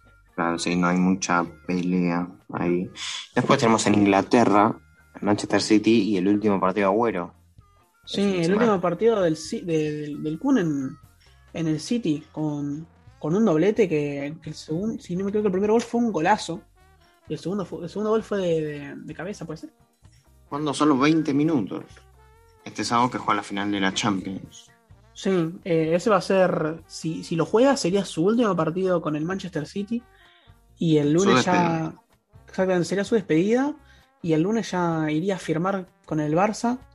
Y el martes volvería a su país, que sería acá Argentina, y, jugaría para hacer las eliminatorias y después la Copa América. ¿Tenemos algo por la Liga Italiana? Sí, ganó la Copa Italiana, la ganó la Juve, eh, con un raro comienzo teniendo a Ronaldo en la banca, pero sin embargo ganó el partido 2 a 0. Y el Inter campeón de. Sí, el, ¿De la el? Inter de la Liga, sí, de la Serie A. Con Lautaro Martínez como una de las figuras. Lautaro Martínez con una de las figuras también con, con Lukaku. Qué gran liga la del Inter, la verdad. eh. Sí, la rompió toda. bien. En Alemania no tenemos, o sea, tenemos para hablar, pero lo mismo de siempre, ganando la liga el, el Bayern, como de costumbre, su noveno año, su noveno año consecutivo, perdón. Eh, y lo que se sorprendió es que hoy, 25, 26 de mayo, se, dio a conocer el jugador de la Bundesliga, que es Haaland, sobrepasando a Lewandowski. Ah, rompe toda, Haaland. Está haciendo todos los goles que. Y a pesar de no ser campeón, es una gran figura. Una locura, una máquina, 41 goles en 41 partidos. Bueno, entonces cerramos esta sección de fútbol europeo y ahora vamos a escuchar un- otra sección eh, ya grabada que habla de acerca de casos de corrupción de la historia del fútbol. Y bueno, una sección que presento yo, así que vamos a escucharlo. Bueno, yo les voy a hablar de un caso de corrupción en el fútbol, un caso bastante particular, un caso antiguo, un caso que se considera el primer gran escándalo en el fútbol, por eso es tan importante. Esto ocurre en el año 1915, cuando todavía no se pensaba que, que en el fútbol estaba todo arreglado, como quizás pasa hoy en día, que uno ve un partido, un sorteo, la organización de algún campeonato y por ahí piensa, esto está arreglado, esto tiene algo raro por atrás. No, en aquel momento no pasaba. Y menos en Inglaterra. Inglaterra que había profesionalizado el fútbol hace 30 años, relativamente poco, así que el fútbol era algo prácticamente nuevo. El caso en sí ocurre en un partido entre el Manchester United y el Liverpool, que se jugaba cerca de, del final del campeonato. Iban a jugar Manchester United Liverpool. El Manchester United se estaba jugando el descenso y en caso de que se descendiera, sus jugadores no iban a cobrar sus sueldos, cosa que afectaba muchísimo a los jugadores, a todos. El Liverpool por su parte no se jugaba nada, no se jugaba ni el descenso, ni el título, no, no le era trascendente este partido, le daba igual ganar o perder. Entonces se reúnen los jugadores antes de- del partido, los jugadores de Manchester United, al Liverpool eh, reunirse, se reúnen en un bar y llegan a un acuerdo. Se van a dejar ganar 2 a 0 los jugadores del Liverpool, porque el United debería hacer por lo menos dos goles para salvarse. Así que bueno, establecieron que el Manchester United ganara 2 a 0 y después apostar en alguna casa de apuestas, cosa que estaba ya muy de moda en el Reino Unido, prácticamente cualquier pueblo británico tenía su propia casa de apuestas y movía mucho dinero realmente para la época este negocio. Así que decretaron eso, ganar el dinero en la casa de apuestas. Los del Liverpool igualmente iban a cobrar su sueldo, así que favorecía a todos. Finalmente esto se terminó dando, el partido lo ganó el Manchester United por 2 a 0, doblete de George Anderson, pero esto ocurrió de una forma un poco rara, hasta para la época, que como dije no se malpensaba tanto. Los hinchas habían visto como los jugadores de Liverpool fallaban ocasiones ridículas, como después del 2 a 0 los jugadores de Manchester United mandaban la pelota a la tribuna, como que nadie ponía ganas. De hecho, la prensa especializada lo titula así, lo titula como un partido horroroso donde nadie jugó bien, donde parecía que no había ni un solo delantero sobre el campo. Y la gente pensaba lo mismo, la gente se había ido decepcionada con el partido. Los 18.000 espectadores presenciaron uno de los partidos más inverosímiles de la historia y una de las jugadas menos pensadas cuando el United iba delante en el marcador 1 a 0. Hubo un penalti a favor de los locales para aumentar la ventaja, y Patrick O'Connell, el capitán y defensa central del equipo, fue el encargado de tirarlo. Su disparo salió tan desviado que fue a parar al tiro de esquina, pero el jugador ni se inmutó. Hay pistas que indican que hubo un enfrentamiento en los vestuarios en el entretiempo, por el disgusto de jugadores que no habían participado en la trama. En la segunda parte, cuando el United ya ganaba 2-0, la apuesta estuvo cerca de arruinarse cuando el delantero del Liverpool, Fred Pacman, mandó un balón al travesaño. Después de esto, la Federación Inglesa, ente encargado del fútbol en Inglaterra hasta día de hoy, eh, toma cartas en el asunto, empieza a investigar qué pasó acá, hubo algo raro o no, y termina determinando que sí, que tuvieron una reunión los jugadores, que arreglaron algo de común acuerdo, y fueron sancionados todos, todos los protagonistas de aquel encuentro fueron sancionados, pero jugar por un par de años, multas económicas, diversas multas. Pero todo esto también el mundo está en una situación compleja. El mundo está en una situación donde estaba por estallar la Primera Guerra Mundial y por esto también el fútbol inglés tenía altas chances de ser suspendido. Altas chances también de que sus jugadores vayan a combatir esta guerra. Así que por todo esto se le pone una pausa al fútbol inglés, cosa que se sospechaba, y se posponen los casos también. Así que van muchísimos, casi todos los jugadores a combatir en la guerra. Y bueno, esto, este escándalo continuó después. Eh, uno de ellos falleció, uno de los jugadores involucrados. Cinco de ellos fueron rehabilitados al final del conflicto y pudieron volver a jugar a partir de 1919, cuatro años después. Después hubo un jugador que no, no fue perdonado, no le levantaron la suspensión. Era un jugador del Manchester United delantero que, había mandado todas las pelotas a la tribuna, según lo que se dice en la época, que había jugado sin ganas después del 2 a 0, que no quería ganar, pero él sostenía que era para mantener la ventaja de, de su equipo. Y él no se rindió, fue a la justicia ordinaria por años y años y peleó. Nunca se rindió, no lo habían dejado jugar, no podía jugar al fútbol. Y él, a pesar de ya tener 59 años en su momento, siguió yendo y siguió luchando, siguió buscando que se limpiara su nombre, cosa que finalmente terminó consiguiendo en 1945. Y su nombre quedó limpio después de muchísimo tiempo. Y este caso es el primer gran escándalo en el fútbol del que se tiene registro, por lo menos, y creo que es muy importante también para la historia, para la historia del deporte. Fue la primera vez que se confirmó con- que un, partido fue arreglado, que hubo una investigación, que hubo sanciones ejemplares, un contexto también muy raro del mundo, pero bueno, este fue el caso de corrupción, Liverpool-Manchester United en 1915.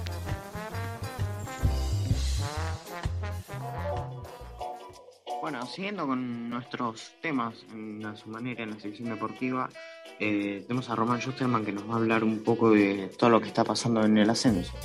Buenas, buenas. Eh, sí, un poco de ascenso vamos a.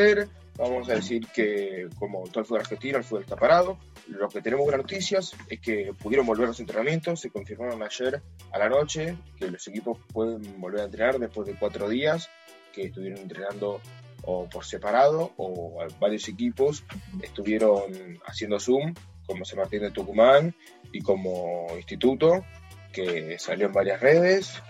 Eh, un poco así general, eh, de arriba, eh, antes de que se parara el fútbol, tenemos a los dos punteros, UM por la zona, por la zona B, Atlanta por la zona A, con un curioso Atlanta que otra vez le vuelve a pasar lo mismo que el año pasado, que se le vuelve para el fútbol cuando está primero y que...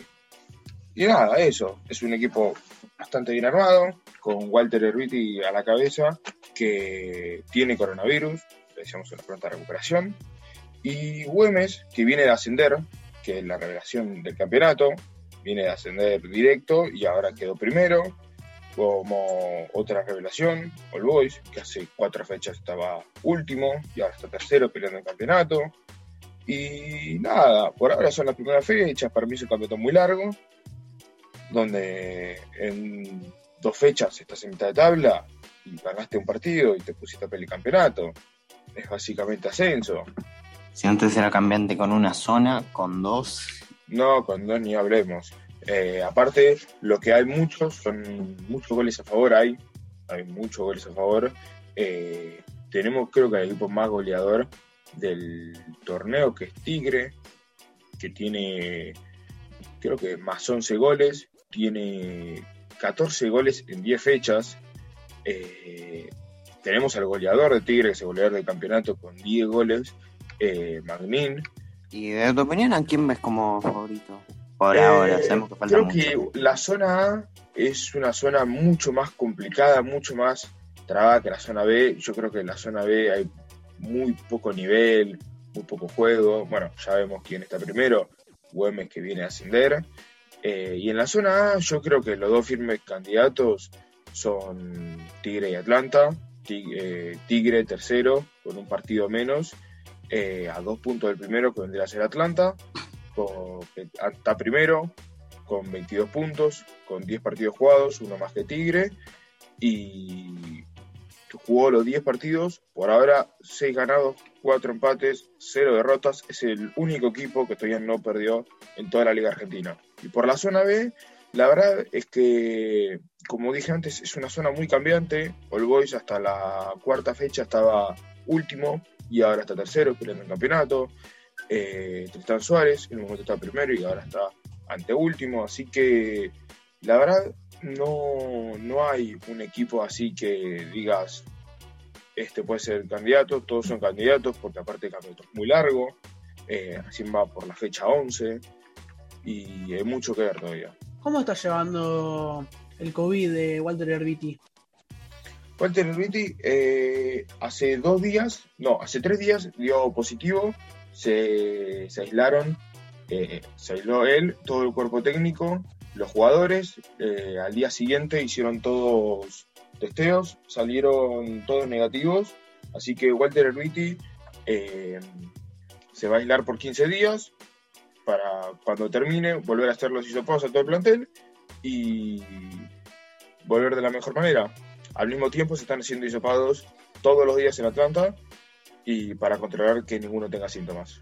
Tenemos otra relación que me había olvidado, que es Farré. Volvió eh, a Belgrano, pero para ser técnico esta vez, que fue el famoso, que hizo el famoso gol que mandó a River a la vez. Y hablando de Belgrano, ¿cómo le está yendo a Belgrano? Belgrano está en la zona A con, con 11 puntos, en el puesto 12, eh, abajo de Alvarado.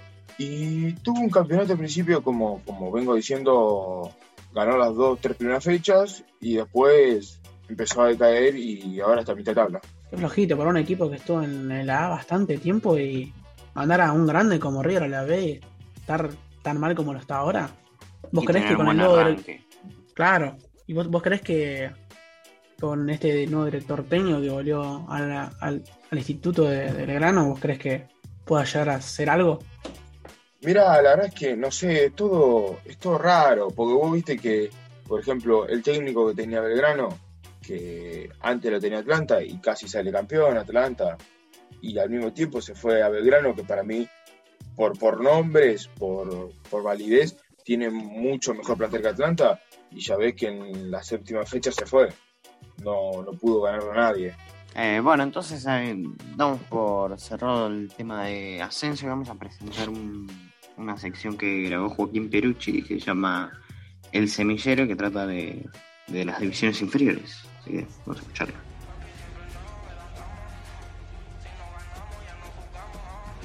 Esto es El Semillero, una sección original de Joaquín Pirucci para A Su Manera, Hijes de Tigre. por mí, por donde crecí, la esquina, la cuadra, mi barrio, mi team, la calle prendí, en plazas con frizz, si abro la boca va a gritar el país. Por mí, por donde crecí. Reparto la cancha, magia en el botín, gambeta sin fin. Hola, mi nombre es Joaquín Pierucci y en este programa les voy a contar un poco acerca de un mundo un poco particular. Es el de las divisiones inferiores y del sacrificio y las ganas que le ponen los chicos que le integran para llegar en un futuro a ser jugadores profesionales. Hoy voy a entrevistar a Guido Pereira. Tiene 17 años, categoría 2004, es jugador de las inferiores del Club Atlético Ferrocarril Oeste, club histórico que durante muchos años perteneció a la primera división del fútbol profesional argentino y actualmente milita en la categoría del ascenso buscando volver a Primera A. Bueno, amigo, escuchá, eh, ahí te un par de audios. Capaz que algunos no te andan porque el celular está en las últimas. Porque capaz hay un audio que te mande y no. Así que nada, hago como de prueba de sonido a ver si anda y ahí te contesto la pregunta. me, me estás poniendo en situación nerviosa. por donde crecí. La esquina, la cuadra. ¿Cómo entraste a Ferro? Yo la verdad que empecé todo por Liga, por Liga Buenos Aires. Yo, yo soy del barrio Villa del Parque y, y siempre me paso en la casa de mi tía, siempre paso por la cancha y siempre me, me- como que me atrajo, ¿no? Siempre hay las canchas y la verdad que tenía muchas ganas de jugar. Tiempo después pasa, pasa mi prima por ahí y, bueno, dije que era la oportunidad para probarme en el equipo. Fui a probar Liga Buenos Aires como para arrancar tranquilo, claramente, pues yo nunca jugué a la pelota, yo siempre juego en el barrio. Y bueno, en ese entonces yo tenía un técnico, él nos hizo, nos hizo unas pruebas en marzo, creo que a 60 pibes, una cosa así, y, y quedaron 10. De esos 10 fui yo y nada, tuve la suerte de, de quedar. Eh, yo en ese entonces jugaba de 4 y bueno, nada, tuve la suerte, la aproveché y, y seguí con mi ru- ¿Cómo repartís tu tiempo para estudiar, entrenar y jugar? Bueno, la verdad que es muy difícil, ¿no? Creo que a bastantes eh, jóvenes que quieren arrancar su vida fu- futbolística le pasan estas situaciones. Eh, bueno, yo creo que es el sacrificio de cada uno, Eh, pero uno tiene que estar preparado mentalmente para estudiar y para jugar la pelota. Lamentablemente muchos dejan el estudio, pero el estudio yo creo que es fundamental para la vida y yo, gracias a Dios, tengo el privilegio de tener una familia que me pueden pagar los los materiales de estudio y bueno, tengo esa chance de, de entrenar y jugar al, eh, jugar al mismo tiempo y estudiar, ¿no? Pero bueno, fue, es difícil, es difícil porque se te mezclan todos los horarios. Es más, yo en el 2020 eh, repetí segundo año por los estudios, porque uno ya la verdad que no, no puede con todo, tiene los horarios mezclados, se cansa. Pero bueno, eso me motivó a seguir estudiando y a querer seguir entrenando y estar en, en buen estado. Obviamente, como te dije, es un sacrificio y si vos querés tener esas dos cosas, tenés que dejar varias cosas de lado, como la joda, algunos amigos. eh, enfocarse en uno sí mismo porque después tenés toda tu vida para, para celebrar y para, para aprovechar tus tiempos. ¿Tu familia te apoya en esto del fútbol? ¿Quieren que llegues a ser profesional o hubiesen preferido que te dediques a otra cosa? ¿Tu sueño es llegar a jugar en primera? Sí, sí, por suerte tengo una familia muy linda, que la cual me, entendió desde el primer momento y, y bueno, eh, siempre le dije que quise estar en el mundo del fútbol y, y me dijeron que si eso es lo que te hace feliz, me dijeron que, que le meta y nada, por suerte me, me supieron entender y, y gracias a Dios día a día estoy, estoy yendo a entrenar. Pero bueno, como te dije, siempre, siempre intento que, que tenga eh, el estudio, ¿no? Porque o voy con las dos o dejo el fútbol, el estudio es fundamental y eso no, no se puede dejar para nada. Eh, porque estudiar siempre es importante. Pero bueno, uno, uno también quiere cumplir sus sueños, ¿no? Y con la pregunta de que si mi sueño es eh, llegar a ser jugador profesional, obviamente el sueño el sueño siempre está, uno quiere llegar a la meta y, y cumplir su sueño. Como todo argentino te diría que sí, obvio. Pero bueno, es, es cosa de uno, como, como te dije, es focalizarse en eso. Eh, hay que dejar muchos sacrificios, hay que hacer muchas cosas, de dejar los amigos, dejar las jodas, eh, focalizarse en eso, ir al gimnasio, meterle, entrenar, bueno, estudiar y, y bueno, así poder llegar al, al objetivo.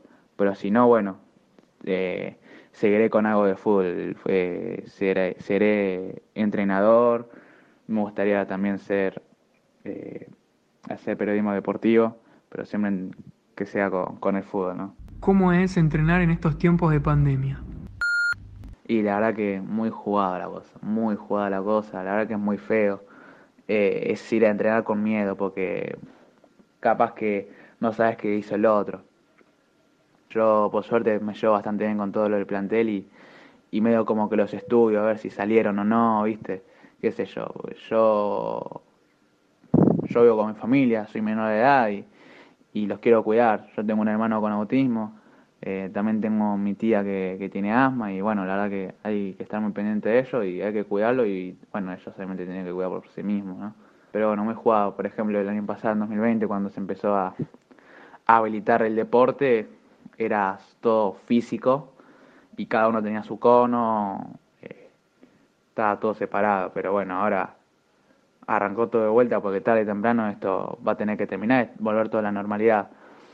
Eh, ahora hay partidos, todos estamos todos cercados y bueno, cada uno se tiene, se cuida como puede, se cuida a su manera y sabrá si lo que está haciendo está bien o mal. Eh, yo la, la verdad que respeto mucho los protocolos por mi familia y bueno, por mí no, uno también se tiene que cuidar a sí mismo con miedo, ¿no? Pero bueno, todo puedo, puedo cumplir el sueño.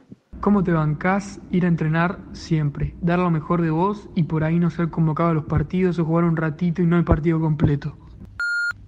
Eh, bueno, me banco ir siempre porque es algo que me gusta y yo creo que el fútbol lo voy a dejar cuando ya no me sienta cómodo y, y no que juegue más a la pelota. Es algo que veo muy difícil, lo veo como más de los 40 porque ahora soy adolescente y, y uno lo que más ama es jugar al pelota y más si sos argentino, ¿no?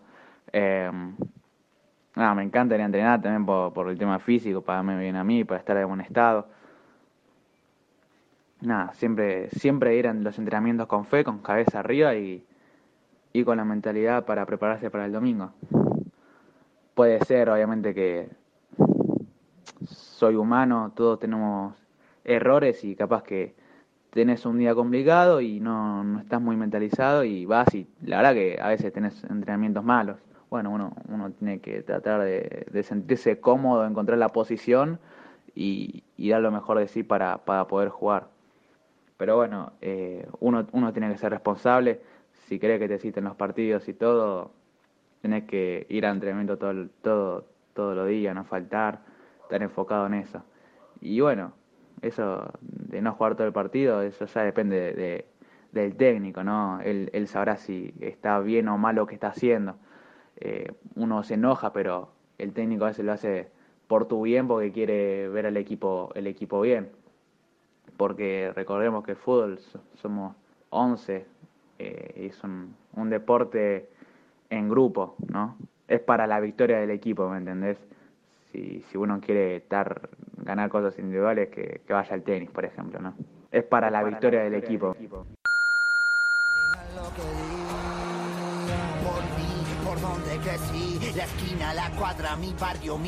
Esto fue El Semillero, una sección original de Joaquín Pirucci para A Su Manera.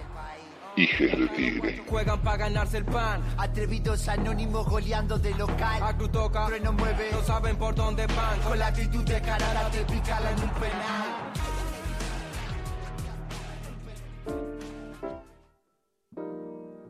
Bueno, siguiendo con las secciones de deportes de a su manera 2021, voy a presentar lo que es el tema de la Copa Libertadores, que viene muy peleada, pero que ya está entrando en definición de fase de grupos. Eh, ya, ya se terminaron de definir algunos. Tenemos seis equipos argentinos, de los cuales cuatro ya están en octavo de final y dos están con chance. Eh, los clasificados son, como primero, clasificaron Argentinos y Racing, que es una sorpresa realmente que Racing haya terminado primero, porque tenían muchísimas dudas hasta hace unas semanas.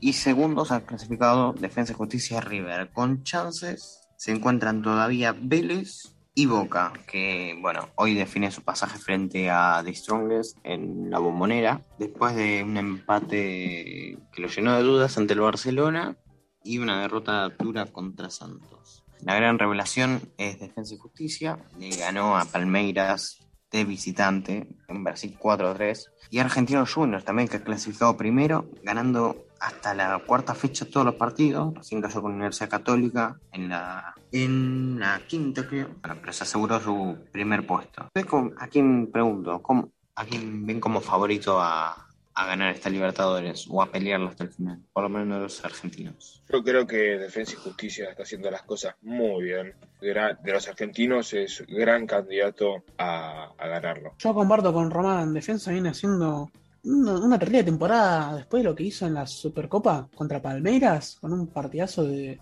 con muchas injusticias eh, para Defensa, sin embargo lo ganó, salió campeón y ahora con el último partido que hizo contra Palmeiras, impecable la verdad. Yo veo como, como, es un equipo grande y, y como, es, como es un equipo bastante grande, River, eh, aunque ayer 25 de mayo eh, perdió 3 a 1 contra Fluminense, no deja de ser River y, y hay que acordarse que en 2015 también quedaron como segundos y sin embargo salieron campeones.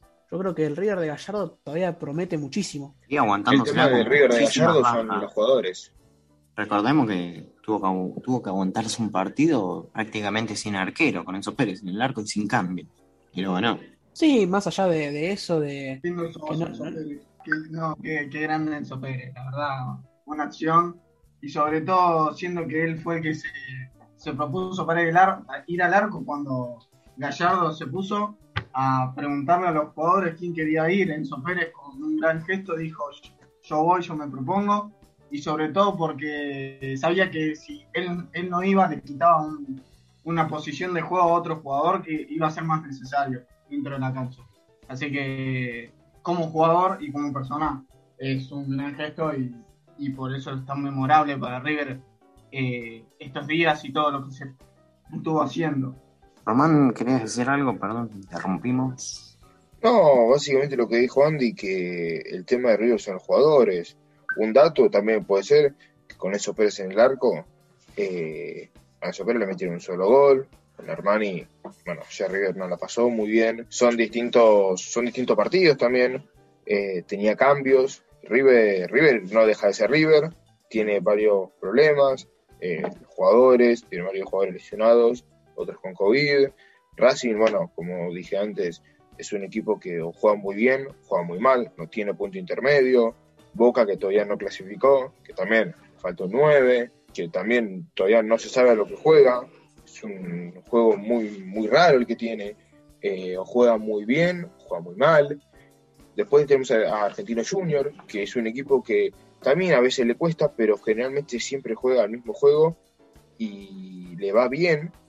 Pero para mí sigue siendo candidato a Defensa y Justicia que hace las cosas bien institucionalmente y adentro de la cancha. Sí, yo opino más o menos igual que Román. eh, con el tema de Boca, la verdad que Russo, cada, cada partido que se juega Boca prueba una distinta formación. Eh, hoy va a jugar con una línea de tres, con Zambrano teniendo a, a Lisandro López, que personalmente para mí, Lisandro López es un jugador muchísimo, con más cualidades y, y mejor que, que Zambrano Es un muerto, Zambrano. no sé si llamarlo muerto, pero por algo está en boca. También que ahora en, en el mercado de Sí. transferencias eh, están haciendo un treque Marón y, y Obando por Orsini, el 9 de Lanús. A ver si ¿Es bueno Orsini y vos? ¿Es bueno Orsini? ¿A vos qué te parece? Y no sé, pues. Sí, tiene sus momentos, es suplente de San, pero le va bien. De- depende del partido también. ¿No te querés Bueno. llevar a Pepe San? Eh, El Pepe, el Pepe te hace gol en todos los partidos. que si lo- El, el Pepe va a tener 50 años y sin embargo mete goles. Y Boca, que también se la ven aguantando con muchas bajas, por ejemplo, un no que llega como refuerzo estrella, por decirlo de alguna manera, y se está lesionando cada, cada vez que se recupera, más o menos, que es Marcos Rojo. Exactamente. Jugaba con la camiseta de Boca. Se lesionó antes de ayer, creo, ¿no? Sí, En el eh, entrenamiento. antes de ayer o ayer. Y se va a perder el resto de la temporada. Decepcionante lo de Marcos Rojo. ¿Hasta cuánto, cuánto tiempo tiene Marco Rojo? Sí, para un par de meses. No recuerdo exactamente, pero. Volviendo a lo de antes, de algo que se habla muy poco, es de Chancalay. Goleador. Chancalay, figura de. Racing. De partido, cinco goles. De Junior, de Argentino Junior también se habla poco. Y otra cosa que hay que destacar de Racing es que es el único equipo argentino que terminó invicto, que no ha perdido ni un partido y ya jugó todo. En un grupo Impecable contra Sao. Pablo, que todos decían no va a terminar primero, terminó ganando en el Morumbí con un equipo suplente y clasificó primero. Es una gran sorpresa. La verdad que sí. eh, la verdad lo que está haciendo Pizzi, la... mucha gente al principio lo criticaba por lo que hacía, teniendo mal juego, perdiendo contra River. Eh, 5-0, ¿no? En la final. Y ahora la verdad que le está yendo espectacular, sinceramente, con un buen juego y como decía justamente recién Ivo, que quedando invicto de la, en la fase de grupos de Libertadores, ni más ni menos que teniendo a San, a San Pablo en el mismo grupo. Necesitaba el empujoncito para que arranque. Exactamente. La piscineta. Quiero hablar de Argentinos Juniors, un equipo que tiene un grupo difícil como Nacional y Atlético Nacional, y sin embargo terminó puntero del grupo. Universidad. Católica. Universidad Universidad Católica. Católica. Un grupo complicadísimo. El grupo de la muerte, la verdad, de, de esta No, Libertadores. porque ¿eh? todavía no se definió. Por ahora está segundo Católica, pero hoy se termina de definir a ver quién, quién pasa a la siguiente ronda. Vélez también, ¿eh? Eh, Si no me equivoco, juega su último partido. Sí. Sí, Vélez. creo que se define la Juega, con- juega contra Dieguito, ¿no? Vélez juega con, ya te confirmo, Vélez juega Vélez juega con- contra Flamengo. Contra Flamengo. Ah. Juega, juega mañana en el Maracaná y ojo que se puede complicar. No, creo que ya está clasificado. Sí, Ya está Ya clasificado, está- Vélez. ya está Está clasificado. Lo único que queda es que Vélez también tiene un equipo. Vélez también tiene un equipo que, que siempre juega el mismo juego, no siempre le da resultados, pero es un equipo que a la larga va a ir muy bien. Es un equipo que tiene mucho pendejerío, tiene jugadores de muy poca experiencia y lo bueno es que todo lo que tiene son casi inferiores. Tiene chicos, muy chicos que Sí, como debutan. Almada. Almada ya. Almada es una locura. Ese, ese, Ah, ese chico es. Pero promete demasiado, la verdad. Es increíble lo que juega ese chico. Sí, tiene otros como, como Orellano, Es Debutó. ya es muy bueno. hace muy poco, Mulet. Pero ya no es mejor que Almada para mí. Sí, mi, coincido. mi opinión también, está jugando mucho mejor que Almada. Después tiene un jugador, tiene un jugador in- indispensable para mí que, que no lo está poniendo titular, Ricky Centurión, que si no, si, no sé si vieron el, el partido anterior de Vélez contra la calera, eh, Ricky entró en el minuto 70 y metió dos caños. Sí, sí, está, está rindiendo mucho. como Igual, ojo, por ahí rinde más como suplente que como titular, hay que ver. Y puede Eh, ser, lo mismo- rinde lo mejor mismo- como- que Mancuello, que es alguien irregular en Vélez. Bueno, entonces cerramos el tema Copa Libertadores. Vamos a presentar la sección de Nico Paura, que es acerca de un partido histórico para la selección argentina. Nada más y nada menos que el partido contra Inglaterra en el 86. Sí, correcto. En la sección, en este caso de partidos importantes, en el día de hoy toca hablar de el partido Argentina contra Inglaterra, Mundial 86, que significó mucho debido a la guerra de Malvinas que había ocurrido cuatro años antes, pero no, sin duda es un partido muy importante para el país.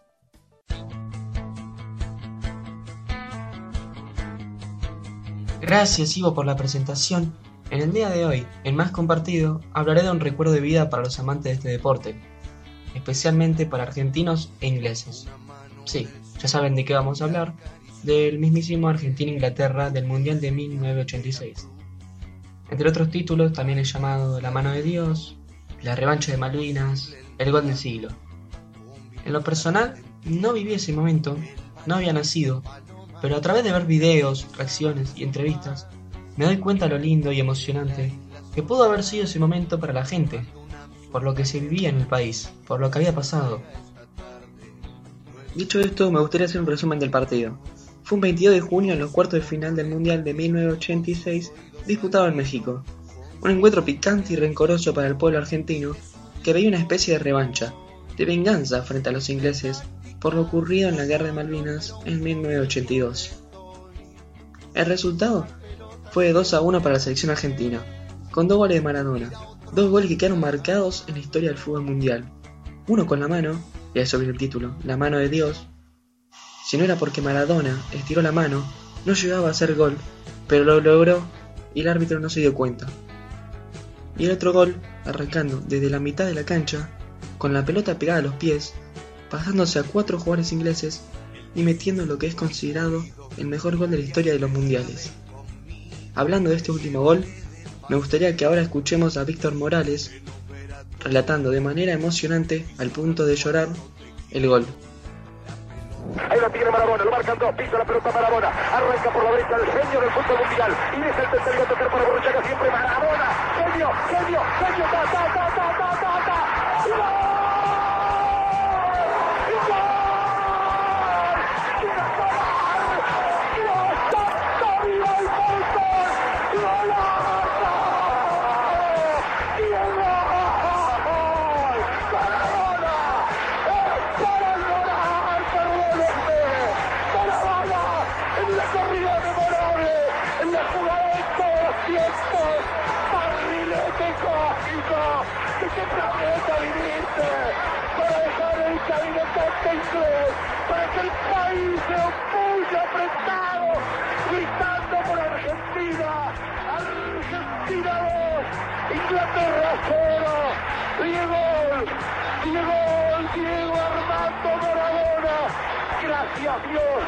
Por el fútbol, por Maradona, por esas lágrimas, por este Argentina 2, Inglaterra 0.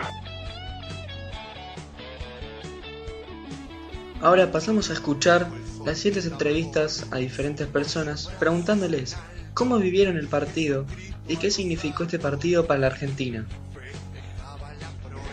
El partido de Argentina-Inglaterra en el año 86 para mí representa un, muy buen recuerdo.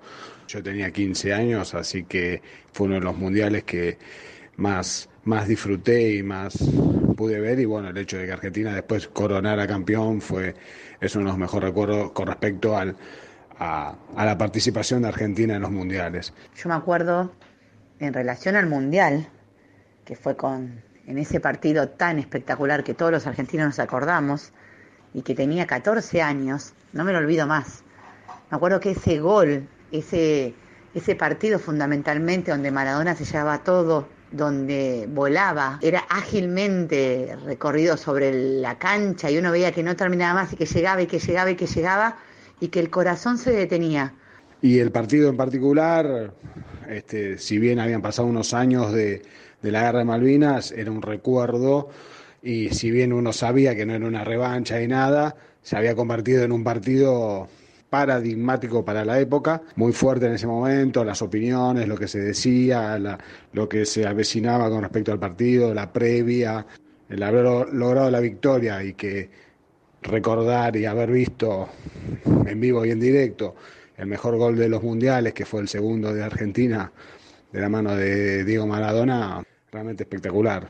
Tanto, o sea, el segundo gol, obvio, y el primero, que bueno, desató una locura y que recién después, muchos años después, se, supo que era con la mano. En el momento todos lo negamos y nadie, nadie había visto ninguna mano, sal- salvo el arquero inglés. Así que bueno, es un muy lindo recuerdo de los mundiales y uno de los partidos que uno más recuerda y que siempre cuando lo repiten y uno tiene la oportunidad de verlo, lo vuelve a ver y lo disfruta como si fuese la primera vez. Era como una especie de sensación de júbilo y de alegría tan fuerte que uno sentía como que la respiración se contenía, el corazón se detenía hasta que la pelota entró y cuando entró no lo podíamos creer.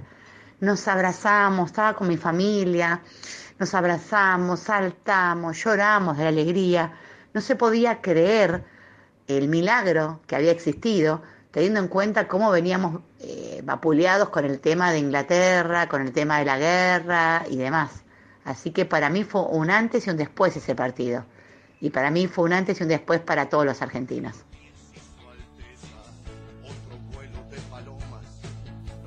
Por el momento estuvimos viendo opiniones de argentinos, cómo fue el partido para la Argentina y lo que significó para la Argentina. Pero quisiera ver qué opinan los ingleses sobre el partido, otro punto de vista del partido totalmente diferente y sobre todo qué opinan de Maradona. Vamos a ver y a conocer a la gente de Inglaterra.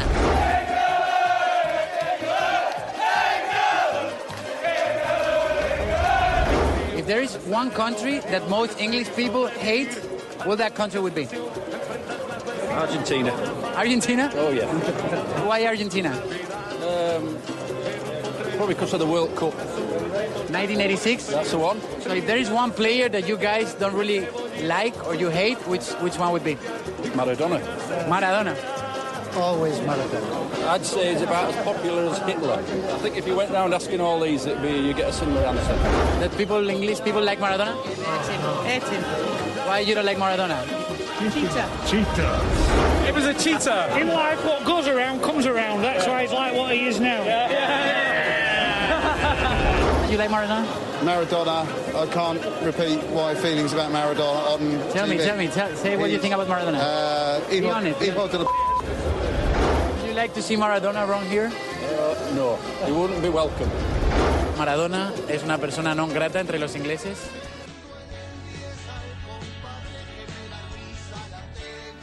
Bueno, ahora quiero que veamos la respuesta a una pregunta que muchos hacen por curiosidad. ¿Qué pasó con la camiseta de Maradona después del partido? ¿Dónde terminó? Al finalizar el partido, la mítica camiseta azul del 10 argentino se la quedó Hutch, jugador inglés que intercambió la camiseta con Diego en el túnel al terminar el partido. Hutch la tuvo desde el 86 hasta el 2002. Luego de ese tiempo, la donó al Museo Nacional del Fútbol ubicado en Manchester. Y si te pones a pensar, es increíble cómo una camiseta que le trae malos recuerdos a los ingleses quedó terminando en un museo en Inglaterra. Simplemente Diego Armando Maradona.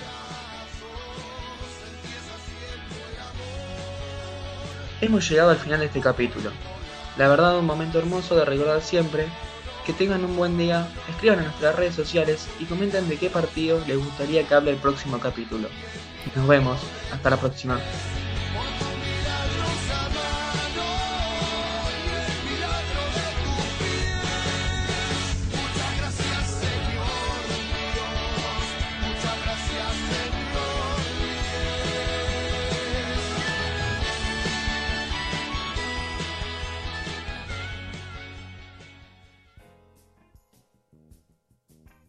Eh, bueno, vamos ya cerrando la sección deportiva y nuestra última sección es acerca de selecciones nacionales de la, de la selección argentina que va a jugar unos próximos partidos.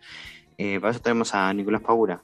Bueno, sí, como principal noticia de la selección argentina, tenemos que Messi ya está acá, ya llegó, ya viajó, acompañado de Rodrigo de Paul, para la doble fecha de eliminatorias, primera fecha contra Chile, el próximo jueves 3 de junio, a las 9 horas, a las 21 horas, perdón, en el Estadio Único de Santiago. Y la otra fecha, fecha número 8, sería contra Colombia, allí de visitante, el martes 8 de junio a las 20 horas, en el estadio, no sé si me pueden confirmar el nombre. Estadio Metropolitano Roberto Meléndez, en Barranquilla.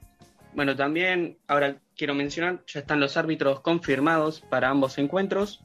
Por la primera fecha contra La Roja va a dirigir Jesús Valenzuela de Venezuela y el segundo partido contra Colombia lo va a dirigir el chileno Roberto Tobar. También, entre otros jugadores que ya llegaron a Argentina, encontramos a Paredes y Di María, a Talia Fico, Martínez Cuarta y al Papu Gómez.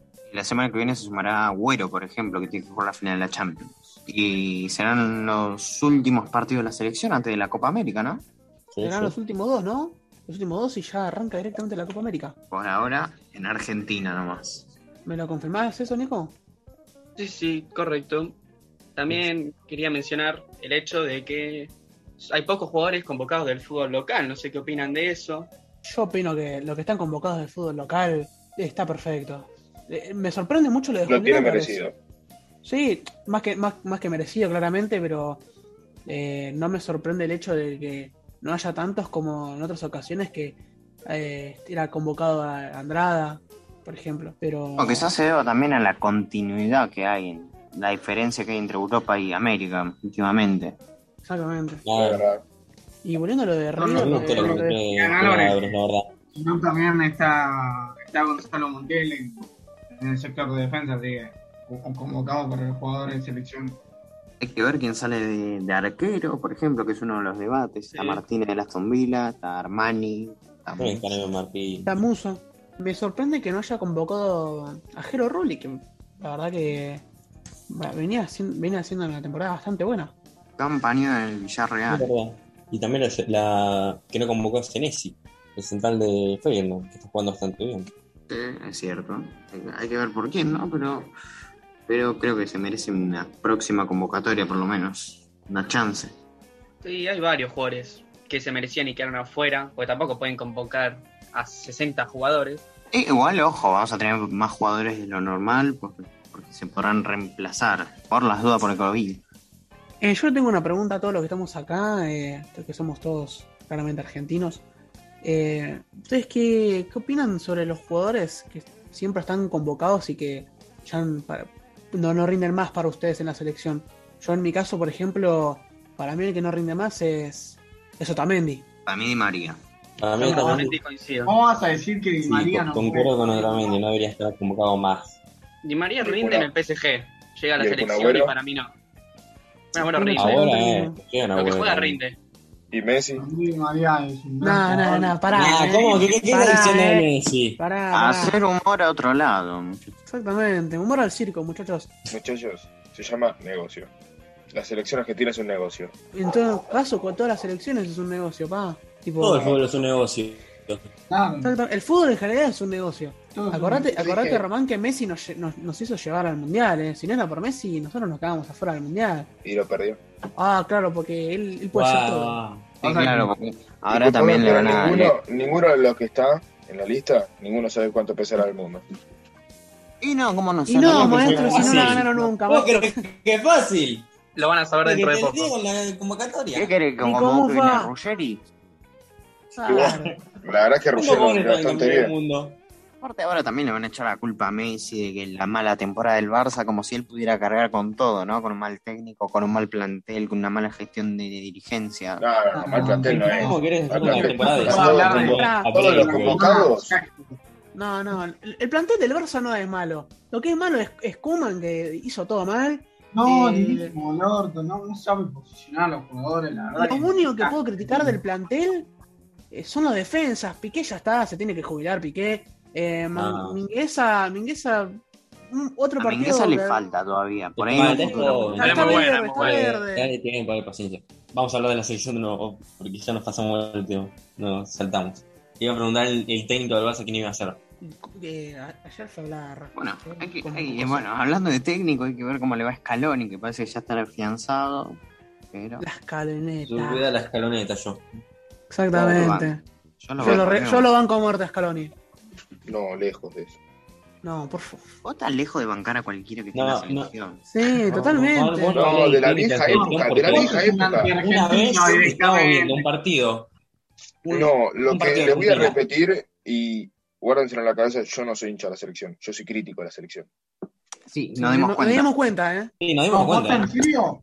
No era ¿En muy difícil. Yo no soy hincha de la No. selección. Hasta que Colombini no se anueve la selección de y técnico, no parás. No, le falta mucho, Colombino. Le falta mucho. Pero lo de la vieja escuela, para mí sí No. tienen que ir todos, ya no sirve No, más. Muchachos, Marchesín, Muso, Acuña, eh, ¿quién más? Otamendi. Otamendi, Tagliafico, De No, Paul, Di María. No, eh, ¿cómo, ¿Cómo, cómo? que, pa- ¿Cómo que Paul vos estás loco, hermano? Marche sí, Muso, vieja escuela. ¿De dónde, vieja escuela? Papu Gómez, Muso el tiene Papu Gómez, 23 años, son topas de la testa de la mano. el Kun Agüero.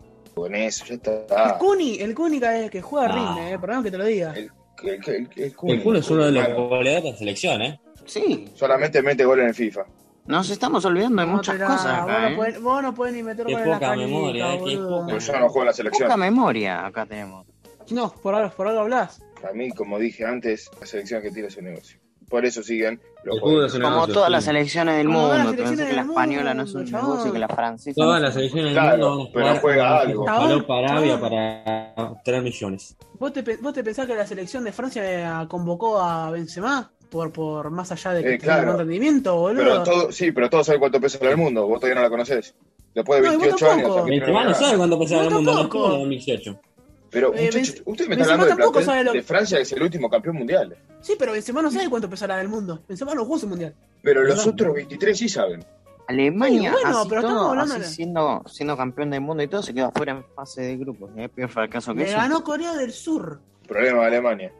Bueno, Bueno, bueno, bueno. Ahí te desliga el problema. Cuando hablamos de otra selección que es un fracaso. Eh, Claro. pero, pero es yo, grande. pero, pero- bueno, pero yo estoy hablando de Argentina nomás. Bueno, pero te pensás que la. Alemania también salió campeón, pero, pero es problema de Alemania, lo mismo que Francia. Francia salió campeón. Problema de Francia. Yo quiero Argentina y nada más. Yo para Acá mí, Messi, yo, yo para mí No. Messi, por ahora, en Barcelona, yo digo, para mí es un jugadorazo, la rompe. Viene Argentina y no rinde igual, no rinde igual. Y, y creo que cualquiera ¿Qué, lo qué sabe. esperas qué esperas de, de una Cualquiera. selección? ¿Qué esperas de una selección de que Pero sí, yo ahora pienso, ¿por qué, ¿por qué cambiar a toda la selección cuando podemos cambiar un jugador? Nosotros jugamos dependiendo de Messi. No, no, el día no. que Messi se retire, se vaya, no juegue más, ¿qué vamos a hacer? Nos vamos a morir todos. Perdón, Claro, pero yo en los no últimos partidos que vi en la selección no dependimos de Messi. ¿eh? Teníamos a Nico No, González, por saquémoslo. ejemplo, que fue un Claro. Gran- nueva era. Pero sin Messi no es lo mismo. Es un jugador más. Es un jugador más. No puede ser lo Vos lo mismo sin dijiste, Messi. vos, vos lo dijiste, es un jugador más. Y bueno, pero justamente no lo vas a sacar por eso. Es un jugador A más, ver. no es un jugador menos. Me- Messi es un jugador importante, eso ya lo tenemos claro todos. Muchas veces depende de la selección, sí, depende, pero igual, ahora no es que es Messi 10 más, ahora es un equipo que funciona en base a Messi. Es lo que Está reclamaron siempre, lo que reclamaron siempre. Y ahora la misma razón de por qué Agüero va al Barcelona, porque Messi. ¿Cómo? Ahora va a La Barcelona, misma razón de por qué la Agüero va al Barcelona. en este Es amigo de Messi, uno querés estar con tus amigos. viendo más rol en, en, Seguro no en tenía ni Agüero minutos en el City, más no, no, no. Agüero no jugaba nada en el City. Agüero no jugó nada porque no le ponía a Pepe, prefería poner a Gabriel Jesús antes que, que el Kun. Eh, Entró es- 20 el sábado entró 20 minutos metió dos goles. ¿eh? No sé si eh, eh, un Guardiola órgano mal. Guardiola flasheó mal. Bueno, voy a terminar de hablar que si vos lo ves en cualquier en cualquier eh, equipo, si vos venís afuera y no lo conoces con Agüero y está, está de suplente, lo mismo que le pasó a Romero en el Manchester United. Sí, era Bueno, era, era- era- Romero- era Romero selección. ¿Me vas a decir que Romero no rendía en la selección? no, no, no, Román, no. eh, Román, Román, Román, Romero era, era suplente en el Manchester United y atajó. Y Agüero es suplente en el City y él es exactamente lo mismo. Y ¿Me vas a decir que Romero por ser suplente no rendió en la selección? Y no, Romero Romero Romero. pasamos a la final del mundo en 2014, ¿me estás jodiendo? pero Romero, justamente. Perdón, Romero siempre fue un muerto, perdón que lo diga. Eh, tuvo ese partido en semis No. y listo. Perdón, eh. No. Es mi opinión. No, tuvo no. ese partido te semis, tuvo un partido más que este. Este eh. Eh, nos olvidamos de, de 2016, parece, ¿se acuerdan de la Copa América? Totalmente. Claro, bueno, eso. Pero en 2010, jugando en 2014. 2010 Romero era un pibe todavía, Romero estaba arrancando, el arquero era Bundanciri, Bundanciri, después se retira. Después viene Andújar, Andújar no rindió, y Romero fue el único que más o menos rindió, era un momento de cambio. Creo que va volviendo el momento del cambio. Debería ir volviendo. Bueno, perdón muchachos, tenemos que ir cerrando el tema, ya nos despedimos de la sección deportiva por ahora y vamos presentando la sección de Valentín, que es la... Bueno, la última vamos a presentar la sección de Valentín Sionsi, ¿de qué se trata? Sí, y la sección se llama Historias de un club, donde en cada sección, cada programa, iré contando la historia de un club, una historia así interesante de algún club del fútbol mundial. Hola a todos, bienvenidos a Historias de un Club, el segmento de este programa en el que nos dedicaremos cada ocasión a contar una emocionante historia de un club de cualquier parte del mundo. Para empezar el primer programa de este segmento hablaremos de un caso bastante conocido en el país, la historia de San Lorenzo y su cancha en Boedo. Dentro de todo, ya la conocemos de oído a esta historia. Los militares murieron en la cancha San Lorenzo, se construyó un Carrefour ahí y actualmente el club recuperó los terrenos y va a construir el estadio nuevo. Pero hay muchas preguntas respondidas que el público promedio no sabe y esas preguntas las vamos a responder este día. La primera pregunta es, ¿por qué específicamente se murió el gasómetro? Bueno, en ese momento el club de Boedo venía teniendo problemas económicos con muchas deudas encima, lo cual lo pone en una situación más delicada que la de Vélez y Huracán, que eran los otros candidatos a demoler sus canchas. Además de que el gasómetro era el único que aún tenía secciones de tribuna con tablero de madera. Pero el motivo principal es que San Lorenzo en 1977 había empezado a apoyar a las madres y abuelas de Plaza de Mayo, cosa que obviamente a los militares no les gustó y lo empezaron a ver como un enemigo al club.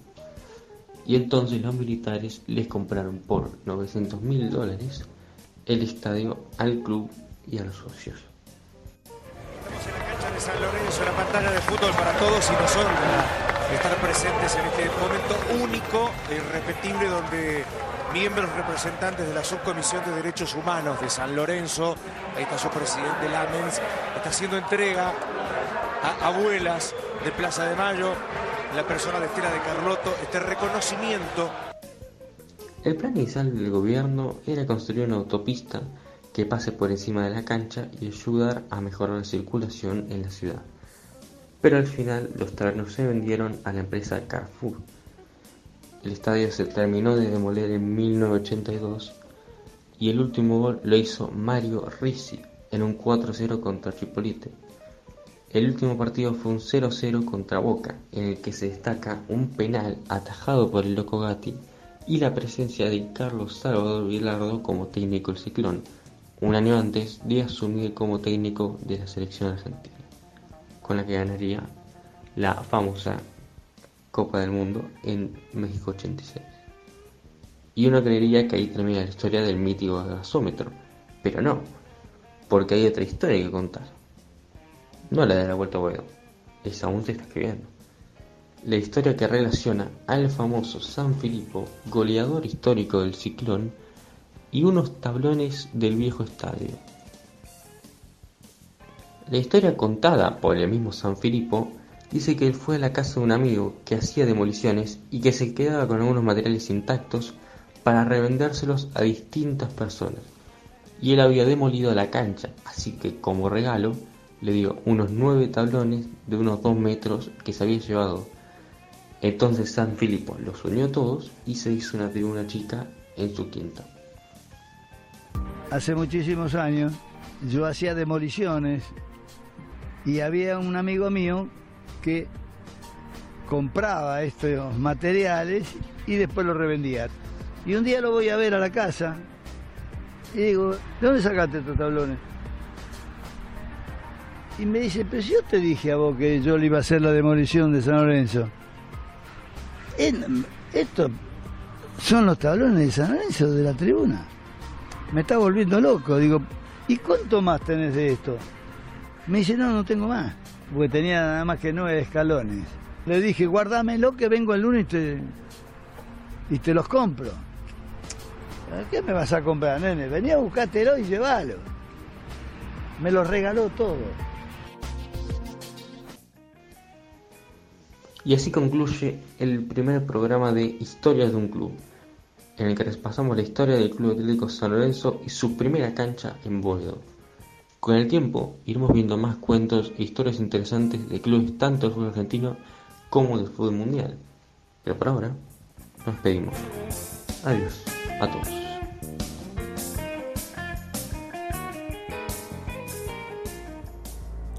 A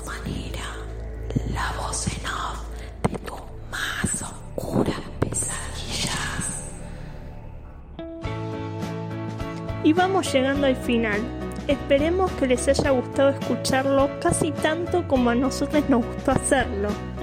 Hicimos este programa Santino Pareto, Nicolás Pagura, Valentín Sionzi, Andrés Ferrari, Joaquín Pierucci y Román Susterman en deportes, Iván Menéndez en conducción, separadores y también en deportes, Lourdes Rodríguez Aquino en cine y literatura, Almendra Alonso y Sofía Penovi en... bueno, en su sección. Agostina Sansoni, Lola Barranco, Victoria Biuso y Lara Wetman en redes sociales. Yo soy Candela Vejide y te invito a que nos sigas en Instagram y en TikTok mientras esperas por nuestro próximo programa. Quizás el amor sea el remedio que alivia